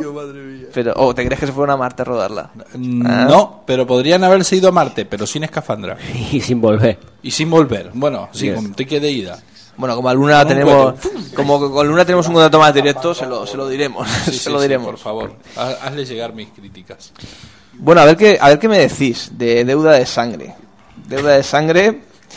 Que Un- empiece David. Un detective retirado. se- Sí, nosotros ya tuvimos A nuestra ver. discusión con esta película en otro programa. A ver, a ver, dejad de que, que lea por lo menos el argumento. Un detective retirado se ve forzado a aceptar un último caso, la resolución del asesinato de la persona que le donó a él mismo un órgano vital, el corazón. David, ¿qué opinas de esta película? Es un bodrio. Bueno. Muy mala. Todo se sabe desde el principio. No, vamos, previsible total. ¿Sabes? Desde el momento que ves al malo, no voy a decir quién es, pues si hay alguien que no se lo entera. Dilo, dilo. No, uno. Uno que sale la película. Desde el momento en que lo ves, sabes que, quién que es el malo. ¿Por qué va a hacer? ¿Qué es lo que va a hacer? ¿Por qué va a hacer lo que va a hacer? ¿Por qué ha hecho todo lo que ha hecho? O sea, no hace falta ver la película. En cinco minutos ya te lo sabes todo. Y es Qué poder de mala. deducción, ¿eh? Es muy mala, está mal hecha, está mal dirigida, de verdad. Yo para mí que Clint Eastwood estaba en su casa tomándose cervecita, refresco, cervecita y panchitos y dejó a dirigir a cualquier mindundi que había por ahí en la película. Bueno, bueno. Hombre, es una película... Es la peor película de Clint Eastwood, tanto como Floja. director como actor. Es Hombre, la peli- peor no, yo creo que es una película floja. Sí. Mm. Que es que realmente tampoco no nos va a contar nada nuevo, ¿no? A lo mejor dentro del género este policíaco del persona mayor que está retirada y todo eso, pero bueno, o sea, es una película que si la ves un sábado por la tarde, un domingo por la tarde, la echan por ahí, pues te puedes sentar a verla tranquilamente y echarle un vistazo, pero ya está, no es de la no lo mejor, sobre todo viniendo lo que viene después. Claro, sobre todo estaba, además ya llevaba una Pero se serie... deja ver. Sí, una película que se deja ver, pero que claro, ya llevaba una serie de películas que una fallida, la otra, bueno, no era gran cosa. Esta uh, falla al final, la- esta menor. Ya llevaba un ritmo que, sin ser películas malas, pero acostumbrados o mal acostumbrados como estábamos al nivel ofrecido años anteriores, pues que empezamos a echar de menos a, a ese Clint Eastwood que justo después de, de Deuda de Sangre nos volvió a ofrecer el, el mejor nivel. Eh, de deuda de sangre, un- una anécdota que comentar que en el reparto está Angelica Houston, que curiosamente es la hija de John Houston, a quien Eastwood encarnó 13, a- 13 años antes en Cazador Blanco, Corazón Negro, ¿no? Y a lo mejor no sé si hablaron del tema en, entre escena y escena en el rodaje. O no hablaban, ¿no? O no hablaron. El, el guion lo firma Brian Helgeland, que es un guionista reputado, y en la edición de DVD va con un pequeño making of que tiene algunos diálogos en castellano. Y poco más, yo creo que hay que decir de, de Deuda de Sangre. Y el año siguiente, pues 2003, Mystic River. Las vidas de tres jóvenes amigos del barrio vuelven a cruzarse 20 años después. Cada uno de ellos ha crecido de manera diferente al otro. El conflicto se desata cuando la hija de uno de ellos es encontrada muerta. Otro de los compañeros resulta sospechoso y el tercero es el detective encargado de llevar el caso. Y creo que esta película es el resurgir. La vuelta de Eastwood otra vez al mejor nivel. No, a ver, eh, Eastwood nunca se fue. Bueno. Obra maestra. Vamos a ver, Obra teniendo en, cuenta, teniendo en cuenta que después de Poder Absoluto, las cuatro películas siguientes realmente podrían considerarse películas del montón, ¿eh? del montón. Digamos, Sí, que no se Mystic, River. Mystic River es una gran sorpresa. Porque tranquilamente, eh, considerando que desde el año 97 al año 2002 es un director que está yendo en franco declive, Es- en, en cuanto y que a ya tiene una edad. y que ya tiene una edad, entonces claro. voy a decir, bueno, este hombre ya está gaga, está aceptando hacer cualquier cosa y de golpe hace Mystic River. Es un poco como le pasa a Woody Allen, que desde el 97 en adelante mm, solo una película es buena. ¿Sabes? El, el resto lo que ha hecho todo es eh, mm, basurilla que se puede... eh, o películas olvidables, ¿no? A lo mejor es un poco el temor que se tenía sobre, sobre el propio Eastwood, ¿no? Que también podría pasar algo así de que ya ha tocado techo, ya no va a hacer nada más bueno, ¿no? Entonces vamos a seguir viendo pues con películas como Ejecución Inmitente o Deuda de Sangre. Sí, que parecía que había tocado techo y que ya ese nivel no lo iba a Es recuperar. todo lo contrario, creo Y que- con Mystic River yo creo que es el, el año o la película de la recuperación de ese Yo creo que es una el película resurgir ex- de ese- excepcional. de ese y, nivel. Y juntando a tres grandes actores. Cuatro, yo diría cuatro. Sí, o cuatro. eh, eh, tres, bueno, por lo menos los tres que, que yo digo, eh, Tim Robinson, Penn y Kevin Kevin, Bacon. Bacon, eh, tres actores de izquierdas, pero reconocidos totalmente, y muy deudores y muy agradecidos hacia Clint Eastwood por esa oportunidad y, y, y por, Y eso- por los premios por que le llovieron luego, ¿no? por los Que- personajes que- y los premios. que y, tal, y por hacer esa película, ¿no? Que es eh, que se puede decir, bueno, muy eh, Una película que no es de derechas. claro, o sea, y, y que es ficticia, que es lo que tú quieras, que tal, pero que Es una señora película. Es una señora película. No, desde luego que un excelente guion. Otra Sobre vez todo el de, repite. de Sean Penn, a mi parecer. Todos, yo creo sí. El de Sí, Sean todos, Penn tiene una es- profundidad dramática, una carga dramática. Claro. Que el de Tim Robbins va un poco, bueno, como que se le ha ido la cabeza, ¿no? Y el de Kevin Bacon, pues es el, ese policía. Los vampiros, con- ¿no? Cuando hace la con problemas en casa, con problemas, eh, en fin, pero bueno, es el policía típico más o menos, no, no, no típico del todo, pero bueno, digamos que el que tiene más matices quizá es Sean Penn, que también es el que sufre la pérdida de su hija, ¿no? De donde se, de- eh, un hombre que intenta salir también de, de esa mala vida que ha llevado y que intenta ganarse la otra vez, ganarse otra vez la vida honradamente y ahora le llega este palo y en fin, muchas cosas, ¿no? Eh, un final muy demolador, muy demoledor y poco complaciente con escenas espectaculares y que llegan al corazón, al Sí, alma, al de- estómago y a, todo, a los intestinos. La escena, ¿no? En la cual está Sean Penn, que llega a Tim Robin y le dice eso de... Le dice eh, sin decirle nada, prácticamente, y se lo dice todo. Claro, y, y le dice lo de... de- ¿Has visto a- al personaje de, de Kevin Bacon? Y tal. Dice... La última vez que lo vi, no. ¿Cuándo has visto por última vez a, a que- a- al personaje de Kevin Bacon? Entonces él se levanta y dice, se, se dirige a, a la parte central de la calle y dice, la última vez que lo vi fue hace 25 Sí. años, ¿no? Realmente, o sea, es demoledora. Mucho Muy simbolismo y una película que está muy de actualidad, cuando decíamos antes lo de la American Way of Life, ¿no? Mucho esa conciencia americana, ese que ya él se había dedicado en los puentes de Madison en alguna escena, eh, pero era un poco puntualmente, ¿no? A criticar eh, determinada ética conservadora, determinado pero en esta película digamos que dentro del contexto mm, social, ambiental en el que se desenvuelve y en el barrio de este al otro lado del Mystic, del, del río, ¿no? Un barrio pues digamos humilde, popular, eh, donde se desarrolla toda la película y los protagonistas, las historias de vidas de, de- de ellos. eh, digamos que vemos a un a un Eastwood pues muy muy social, muy comprometido, ¿no? Y, y, y que no escatima, no escatima recursos para meterse muy adentro y criticar todo lo que hay que criticar mm, pero de manera eh, soslayada, es decir, no, no explícitamente ni burdamente, sino como un cineasta debe hacer, con imágenes, con recursos, con elipsis, mm, mostrando más que diciendo, ¿no? dando una maestría de, de cine y sin callarse nada, mm, sin decir nada al mismo tiempo, ¿no?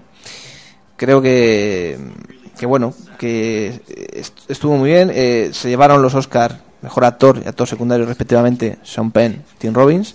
Estuvo nominado él, eh, Eastwood, como director y como productor, mejor película, mejor director. No se lo llevó porque era el año del Señor de los Anillos, no se podía llevar nada, nada de eso. Pero, y aquí, mm, a partir de aquí también de esta película, eh, empieza Eastwood también a componer sus bandas y sonoras. la colaboración con Paul Haggis, ¿no? No, No este es fue Brian. Helgeland. Es la siguiente. Paul. Haggis es la siguiente. Aquí es Brian Helgeland que también había firmado el guion del anterior, de Deuda de Sangre, ¿no? Que películas muy diferentes.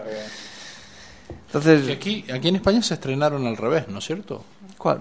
Mystic River y Deuda de Sangre. No. No, no, no, se estrenó se antes. Sí, Deuda sí, cronológicamente, sí, Y- sí, se y lo que pasa tenía que idea, tenía idea de que se habían estrenado. No, no, no. Lo que pasa es que había confusión, ¿no? De que eh, se decía que una era muy buena, ¿sabes? Y entonces eh, la gente fue a ver Deuda de Sangre pensando que era la buena.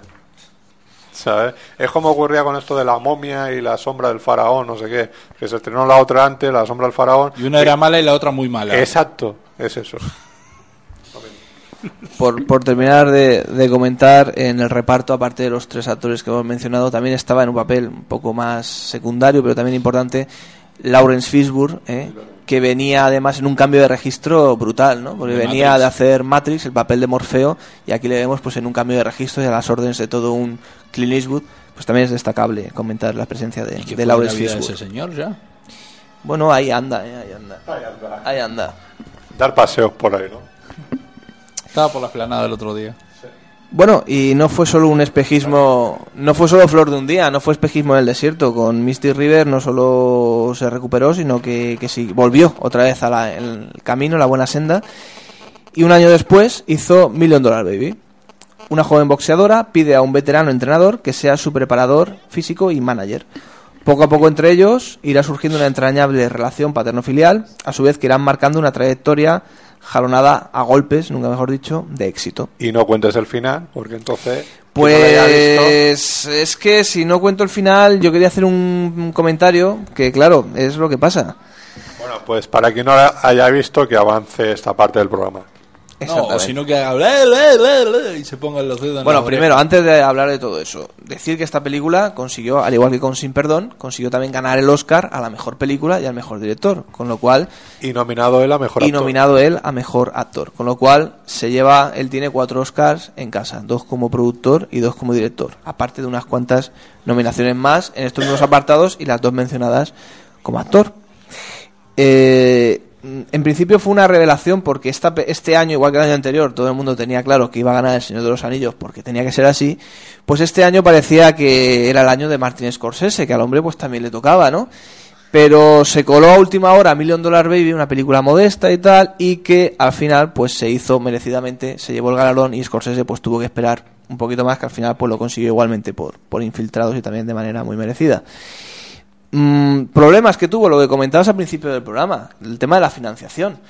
Mm, Clint Eastwood, a ver, un director reputado, oscarizado, que venía del año mismo anterior de estar nominado como mejor director y mejor película. Tuvo problemas de financiación para hacer Million Dollar Baby y la mitad de esa financiación la tuvo que buscar, buscarse la vida por ahí, porque no se la daban. ¿Por qué? Bueno, pues porque decían, vamos a ver, una película de boxeo. Las películas de boxeo, Cinderella Man, Ali, no han funcionado. Las películas de boxeo eran Rocky, Toro Salvaje, eso funcionaba en los 80. Ahora, las películas de boxeo y de una mujer boxeadora, y encima con los matices que tiene esta película que luego comentaremos o no comentaremos, no, no, no, esto yo no te lo financio. Encima, ¿cuántos años dices que tienes? Clint Eastwood, 74 años, no, mira, la palmas tú en mitad del rodaje y ¿qué hago yo? No, no, no, no. Esta película, yo no tengo ganas de perder dinero, esta película no sale adelante. Entonces, por sus cataplines, que Eastwood buscó la financiación donde la tuvo que buscar y al final, pues miren ustedes lo que ocurrió. Pero la historia O sea, hasta el día de hoy los que no financiaron la película deben estar se están comiéndose las uñas, claro, muy bien, pero si es que esto es así, esto es así. Y bueno, eh, aparte de, de estos Oscars, también se llevó dos Oscars más. Morgan Freeman, esta vez sí, como mejor actor secundario, esta vez sí que ganó con Eastwood, el mejor actor secundario. Vuelven a reencontrarse otra vez con Sin Perdón. Se ve que Morgan Freeman le da suerte a, a Eastwood y esta vez se puede decir también que y viceversa. Y Hilary Swank, que gana su segundo Oscar como actriz principal. Destacar esta vez, decíais, Paul Haggis, eh, gran guion de Paul Haggis, que también le sirvió para lanzarse un poco a, la fama y darse a conocer con el gran guion de, de Million Dollar Baby. Y bueno, no sé qué, qué os parece, David, tú no has dicho nada. Tú me lees aquí las notas que tengo, miras y tal, pero no dices ni media. Sí, ya está todo dicho. Sí, Million Dollar Baby yo creo que es la mejor película de Clint Eastwood. Muy bien, muy bien, muy bien. Así me gusta. así me Yo s- eh, salí de, del, del cine como si me hubieran dado una patada eh, más abajo del estómago. O sea, realmente, o sea, mm, no te lo esperas a lo mejor, ¿no? Pues se había hablado que había un final sorpresa, todo eso. Y el planteamiento de cuando te pega el giro de la película de boxeo a la historia que realmente te quiere contar Clint Eastwood, realmente eh, te remueves en el asiento. Al menos yo. Son cosas que mi, me sobrepasan, me inquietan mucho, ¿sabes? Me ponen muy nervioso, ¿sabes? Y de por sí, de cómo está tratado, eh, todavía más. Yo tengo el recuerdo de cuando fui a ver la película al cine que no tenía ni idea de, de este giro y yo- argumental. te- te digo que yo- yo me tiré- Me tiré, o sea, También. yo, yo Eso sa- no voy a contar salí porque del- es muy largo y no, tra- no hubiera salí cuento. del cine, salí del cine, o sea, y, y hasta el camino a llegar a mi casa, es que ni hablé ni dije nada, o sea, Pues eso, eso es lo mal, curioso, que yo cuando mal. fui, cuando fui al cine fui a verla solo y bueno, pero no estaba solo en el cine, había más gente y tal. Y me acuerdo que cuando, cuando terminó la película, mm, todos nos mirábamos así como de refilón y tal, nadie hablaba. Todos estábamos hechos polvo, nadie decía nada, todos nos mirábamos de una manera y todos íbamos en silencio porque habíamos visto lo que habíamos visto. Nos había calado a todos mucho y nos había impresionado de tal manera y noté esa sensación y me acuerdo, tengo ese recuerdo muy muy claro ¿no? en, la, en la memoria porque fue realmente impresionante. Impresionante la película como, como llega y cómo toca, ¿no? Pues nada, muy bien por, por Eastwood. que sorprendió su nominación como, como actor en algunos medios, porque todos daban a Javier Bardem como nominado y no, y no lo fue. Y el premio pues tampoco lo ganó como actor, pensaron que tres de una atacada eran demasiados, y ganó este caso Jamie Foxx por, por Ray. Bueno, si os parece, pasamos al año siguiente. 2006, Banderas de nuestros padres, aquí la traigo, ¿eh? la edición en DVD, fantástica. La he traído no porque sea de las mejores películas de, de Clean o, o de mis preferidas, pero sí porque tiene una edición en DVD eh, muy bonita, vamos, fantástica, ¿no? Que está muy bien, estuche metalizado, muy elegante, muy con dos discos, ¿no? Y creo que, vamos, que las ediciones deberían ser, deberían ser así, ¿no? A los que nos gusta el cine, creo que deberían cuidar estas ediciones o dar las opciones que a veces se da de, bueno, una más básica, más barata y otra más completa, que te cuesta más dinero, pero bueno, pero el, que quiere se lo, metálica. el que quiere se lo, se lo gasta con, con gusto. ¿Por qué sin caja metálica, David? Son un rollo. ¿Cómo que un rollo? Pero si este material es estupendo. Sí, si y se raya, para- se raya la ¿Qué dices? esto No se enseguida. raya, esto no se raya, hombre. Sí, sí, esto sí. dura toda la vida. No, yo las he visto mucho rayadas más antes de que las vendan. Allí en los mismos centros comerciales ya están rayadas. No, y eso ya no hay forma de que, como no te pongas tú a pintarlo, ya no. Bueno. Para terminar con esta discusión, vamos a hacer una se, prueba. ni se te ocurra, ni se te, ni se te ocurra, ¿eh? Ni se te ocurra. Le da un disgusto. Bueno, bandera de nuestros padres, Flags of Our Fathers. Primera parte del díptico sobre la batalla de Iwo Jima se centra en la visión yankee. Iwo Jima, claro, o Iwo Jima o Iwo Jima. Se centra en la visión yankee del conflicto y en la intrahistoria de la famosa y simbólica foto de la bandera.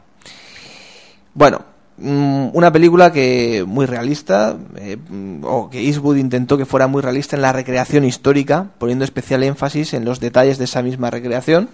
Actores muy jóvenes, con gran parecido físico con esos soldados reales, lo cual creo que le llevó a ser muy fiel en lo histórico o en los detalles, pero a hacer un mal casting. Creo que los Y- actores son malos. Lastra mucho la película. Los actores lastran mucho la película y se nota en todo el proceso ya. Pero de- tiene un gran parecido físico porque en los créditos del final sale la foto del actor con la foto real Mm. y puedes comprobar como tiene un gran un- gran parecido un gran parecido físico entre Sí. ellos y dice ah por eso lo cogieron no porque ha sido realista en todo no pero bueno pero como actores pues pues dejan que desear. Creo que el guion es flojo también creo que se disuelve a mitad de película y ¿A que mitad? a mitad bueno por decir algo. Y que Eastwood intenta arreglarlo de alguna manera o encubrirlo con numerosos flashbacks que rompen la linealidad de la acción, que parece que la película es más densa de lo que es y no lo es, ¿no? Eh, creo que intentan camuflarla sin conseguirlo, mm, pues esas carencias narrativas. Mm, Es una película que no me convence del todo, no sé si es bélica, si no es bélica. Cuando me están metiendo en la batalla y me lo estoy creyendo, entonces me sacan de la batalla y me llevan a contarme la historia de la fotito y de la promoción y de y creo que ni funciona lo uno ni funciona lo otro. Cuando empieza a funcionar, entonces me la cortan y me van a otro lado y mm, no sé. Es que estando la mano de Steven Spielberg de por medio, Que también se nota bastante la mano de Steven Spielberg, ¿eh? que produjo a, a su amigo Clint. estoy viendo, estoy viendo la carátula y me está llamando mucho la atención que fue nominada al Golbo de Oro, no al Globo de Oro. Ah, al Golbo. Sí, pues voy a ir a la tienda y que me devuelvan el dinero. Ya mismo, al Golbo de Oro No, fue, lo- fue esas nominada. ediciones son luego las que son míticas y difíciles de encontrar y todo el mundo las quiere. Las La que, mía, te, la las que te van el fallo ahí Pero de. si todas deben decir. Golbo de Oro. Sí, hombre, por esa, Solo la esa- mía, solo esa la mía. edición sí. Luego se. Bueno, no sé qué pensáis de Bandera de nuestros padres. No la vi.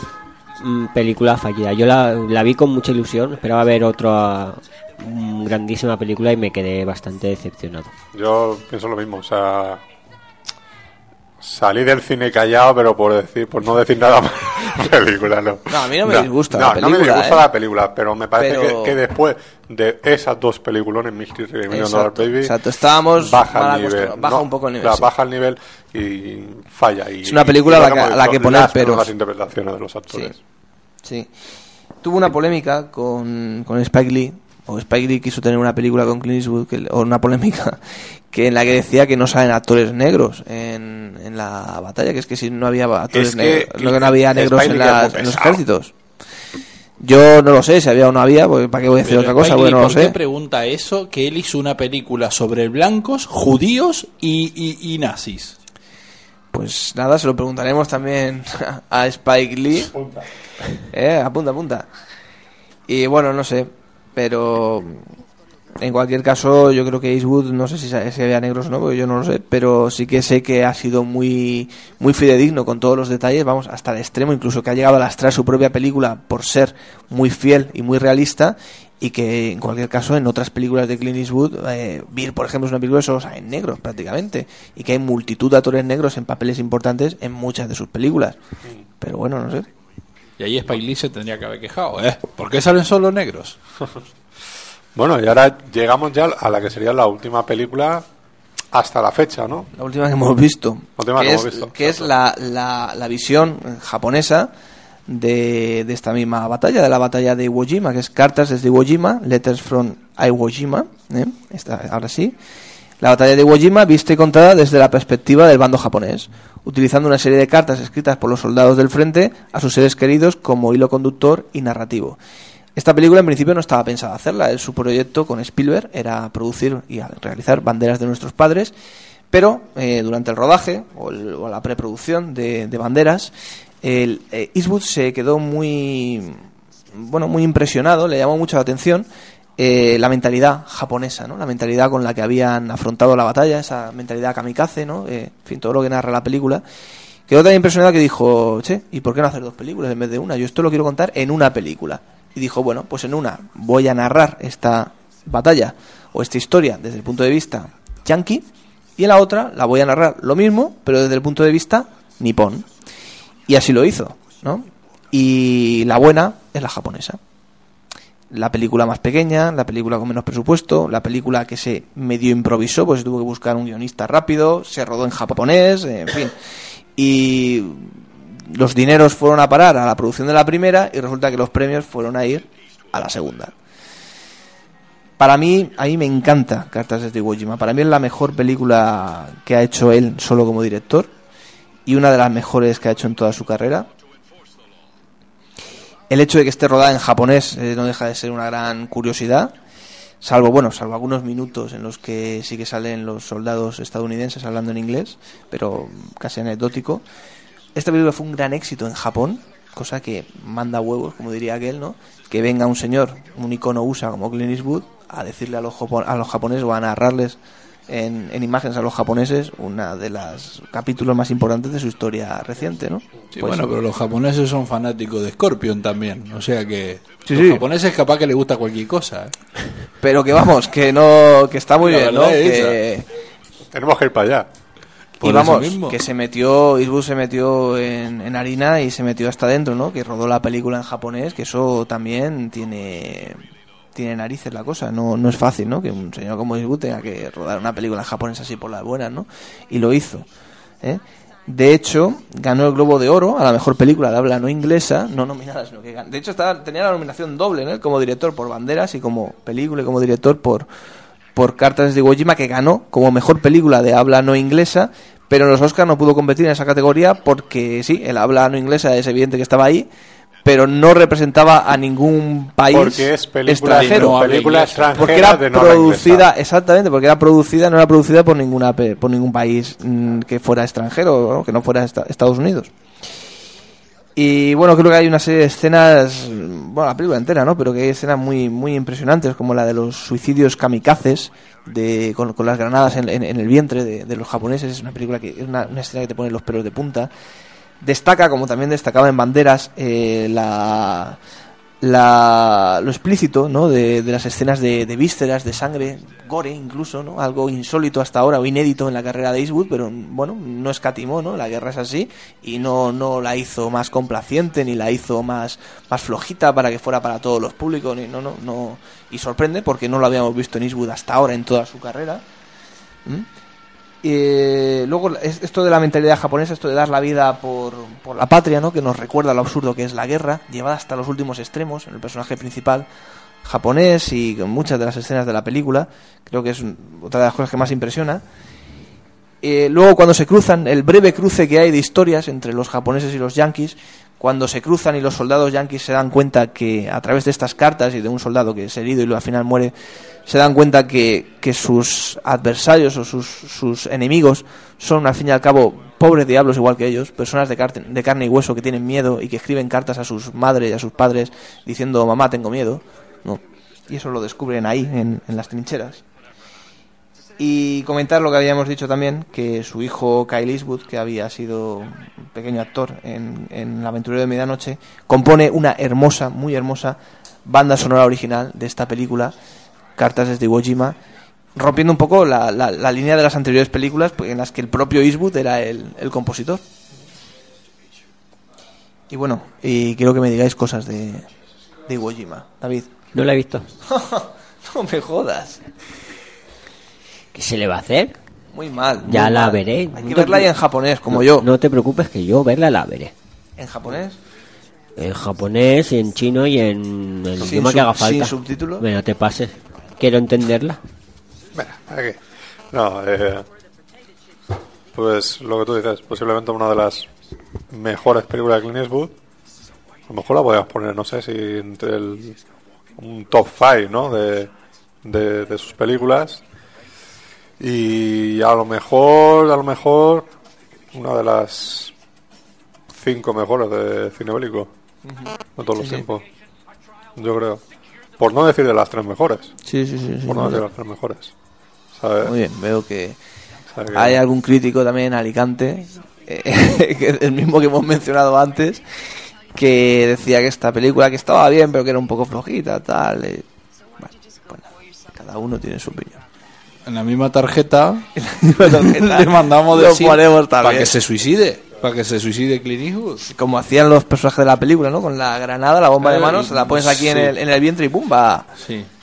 Una muerte segura y rápida.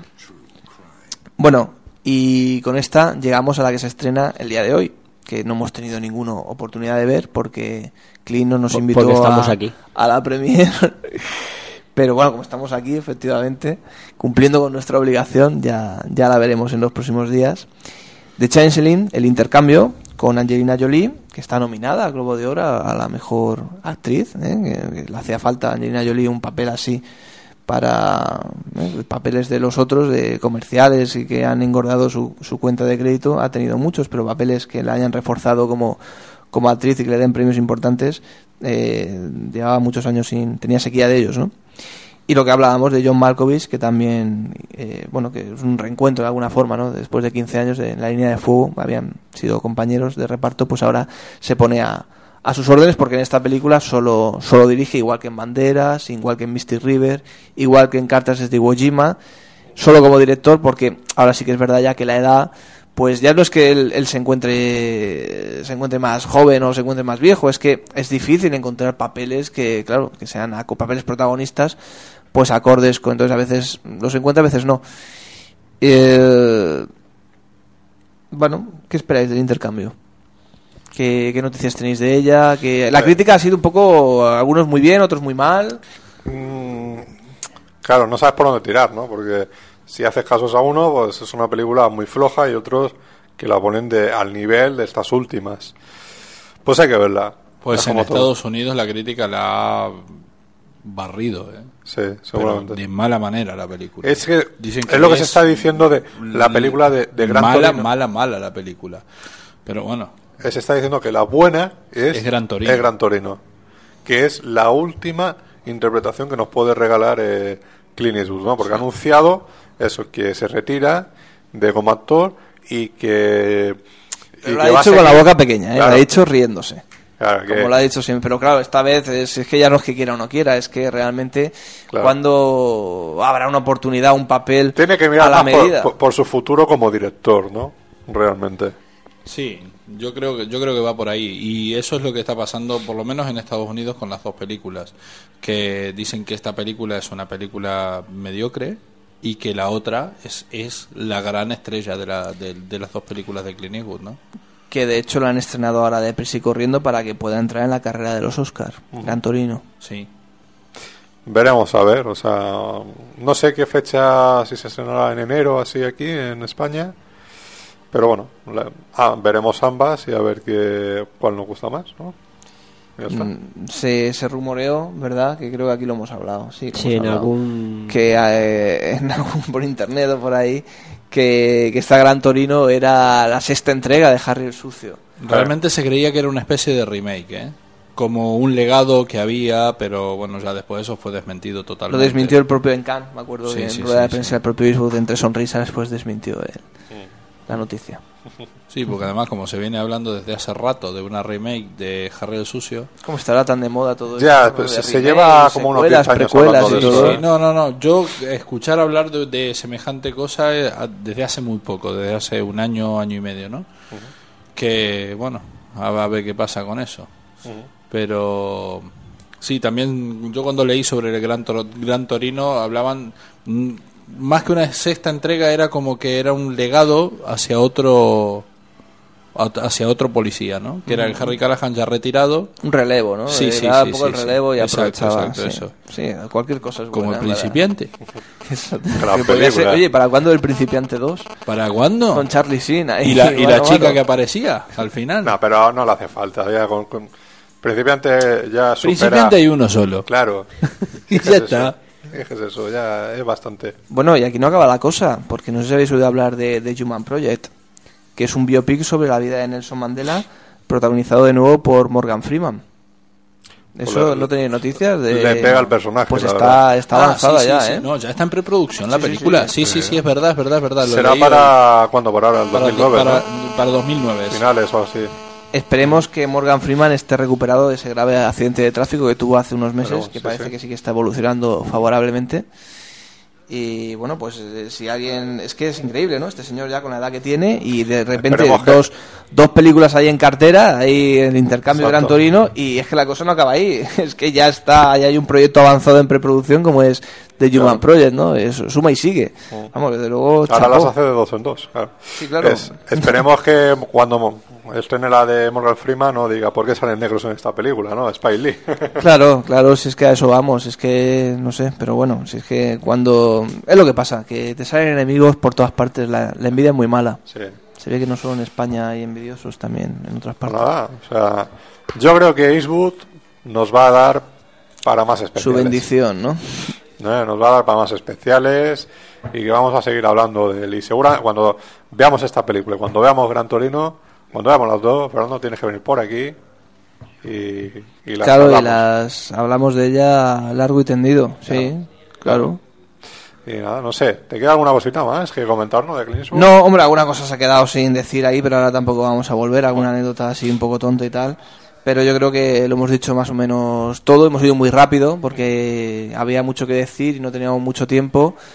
Y creo que hemos cumplido. pero creo que hemos hecho una buena síntesis, que no nos hemos ido mucho por las ramas. Hemos comentado todas las películas, hemos hablado de su carrera también como actor, aunque hemos dejado muchos títulos de lado, pero ya lo habíamos avisado que nos íbamos a centrar, porque es que si no hubiera sido, vamos, inabarcable, el programa habría sido el doble, ¿no? Larguísimo y no, yo creo que tampoco tiene mucho sentido. Y yo estoy contento, ¿eh? Yo creo que ha quedado bien y al que le guste Clint Eastwood o al que no conozca mucho, al que creo que película a película además hemos sido bastante ordenados, que, mm, en fin, hay bastante, bastante información, bastantes opiniones, bastante... Y cuando hacemos, cuando hacemos los programas en general, pero sobre todo cuando hacemos los monográficos, yo creo que lo que buscamos es eso, ¿no? Hacer una documentación un poco más detallada, más detenida y lo más ordenada posible para todo aquel que, que lo escuche y que se quiera acercar pues a ese género o a ese director o a ese actor o, o de lo que trate, que, que lo pueda hacer a través de estos especiales monográficos, ¿no? Yo creo que ese es el espíritu siempre hemos tenido los monográficos de Sunset y creo que, que hoy con Clint Eastwood creo que lo hemos conseguido. Pero bueno, ya la gente que... eh, La gente no somos nosotros sino la gente quien debe quien debe opinar y bueno, esperemos que, que le guste a la, a la gente que para ello lo hacemos al fin y al cabo. Ah, bueno. Pues nada, Fernando, un placer de tenerte por aquí. Pues nada, el placer es mío, igualmente. Y... Bien hallado. y ya nos encontraremos en el camino, ¿no? De nuevo. Sí, seguro. Te has seguro dejado sí. sin comentar otra película que tienes por En ahí el- en el especial de Thomas Kerry. el de Ida y Vuelta al Infierno ese, que parece Sí, una película sí, sí, sí, sí, que no está dentro de la filmografía No, de Eastwood. no está, pero podría estar Podría ser interesante, ¿no? Sí. No, bien, lo tengo, la tengo en, lo tengo descargado, lo que es el corto. Pero, pero bien, lo veré en la tele, que siempre se ve mejor, que se- siempre gusta más, ¿no? Sentarte en el sofá, verla bien y tal. Con todos los extras que no Y están. los extras, efectivamente, que algunos no está, el audio comentario que acabo de ver, que me resulta muy interesante, proceso de montaje, este se ríe, Bueno. el saludo de Castellari y tal, no, El audio comentario es muy bueno. Claro. yo Sí, digo que no. Si es que a mí me encantan esas cosas. Pues Nada, nada. muy bien, te lo agradezco. Ah, Gracias. Pues nada, Fernando. Ya, ya nos veremos de nuevo. Eh, nuevos especiales y, y nada. Desde aquí te emplazo a que a ver cuándo hacemos el especial de Vic Cronenberg.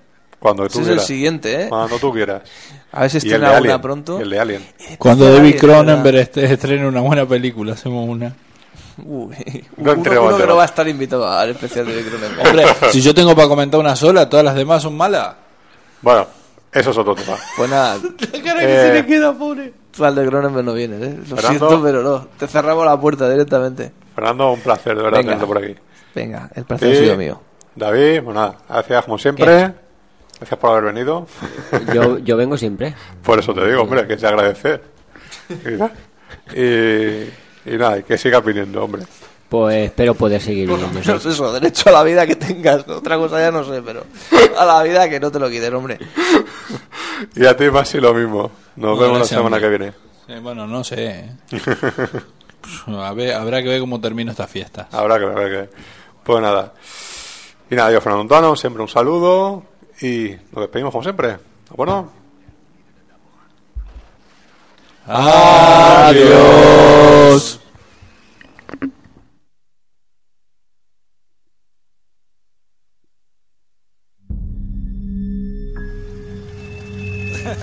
Come here, girl. Stop! Let go! What you looking at, old man?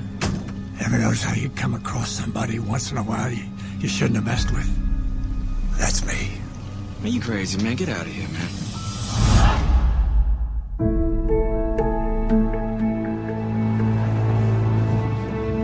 Dad, you worked hard your whole life. Maybe it's time you started thinking about taking it easier. These places are nothing like what you'd think they'd be. They're great.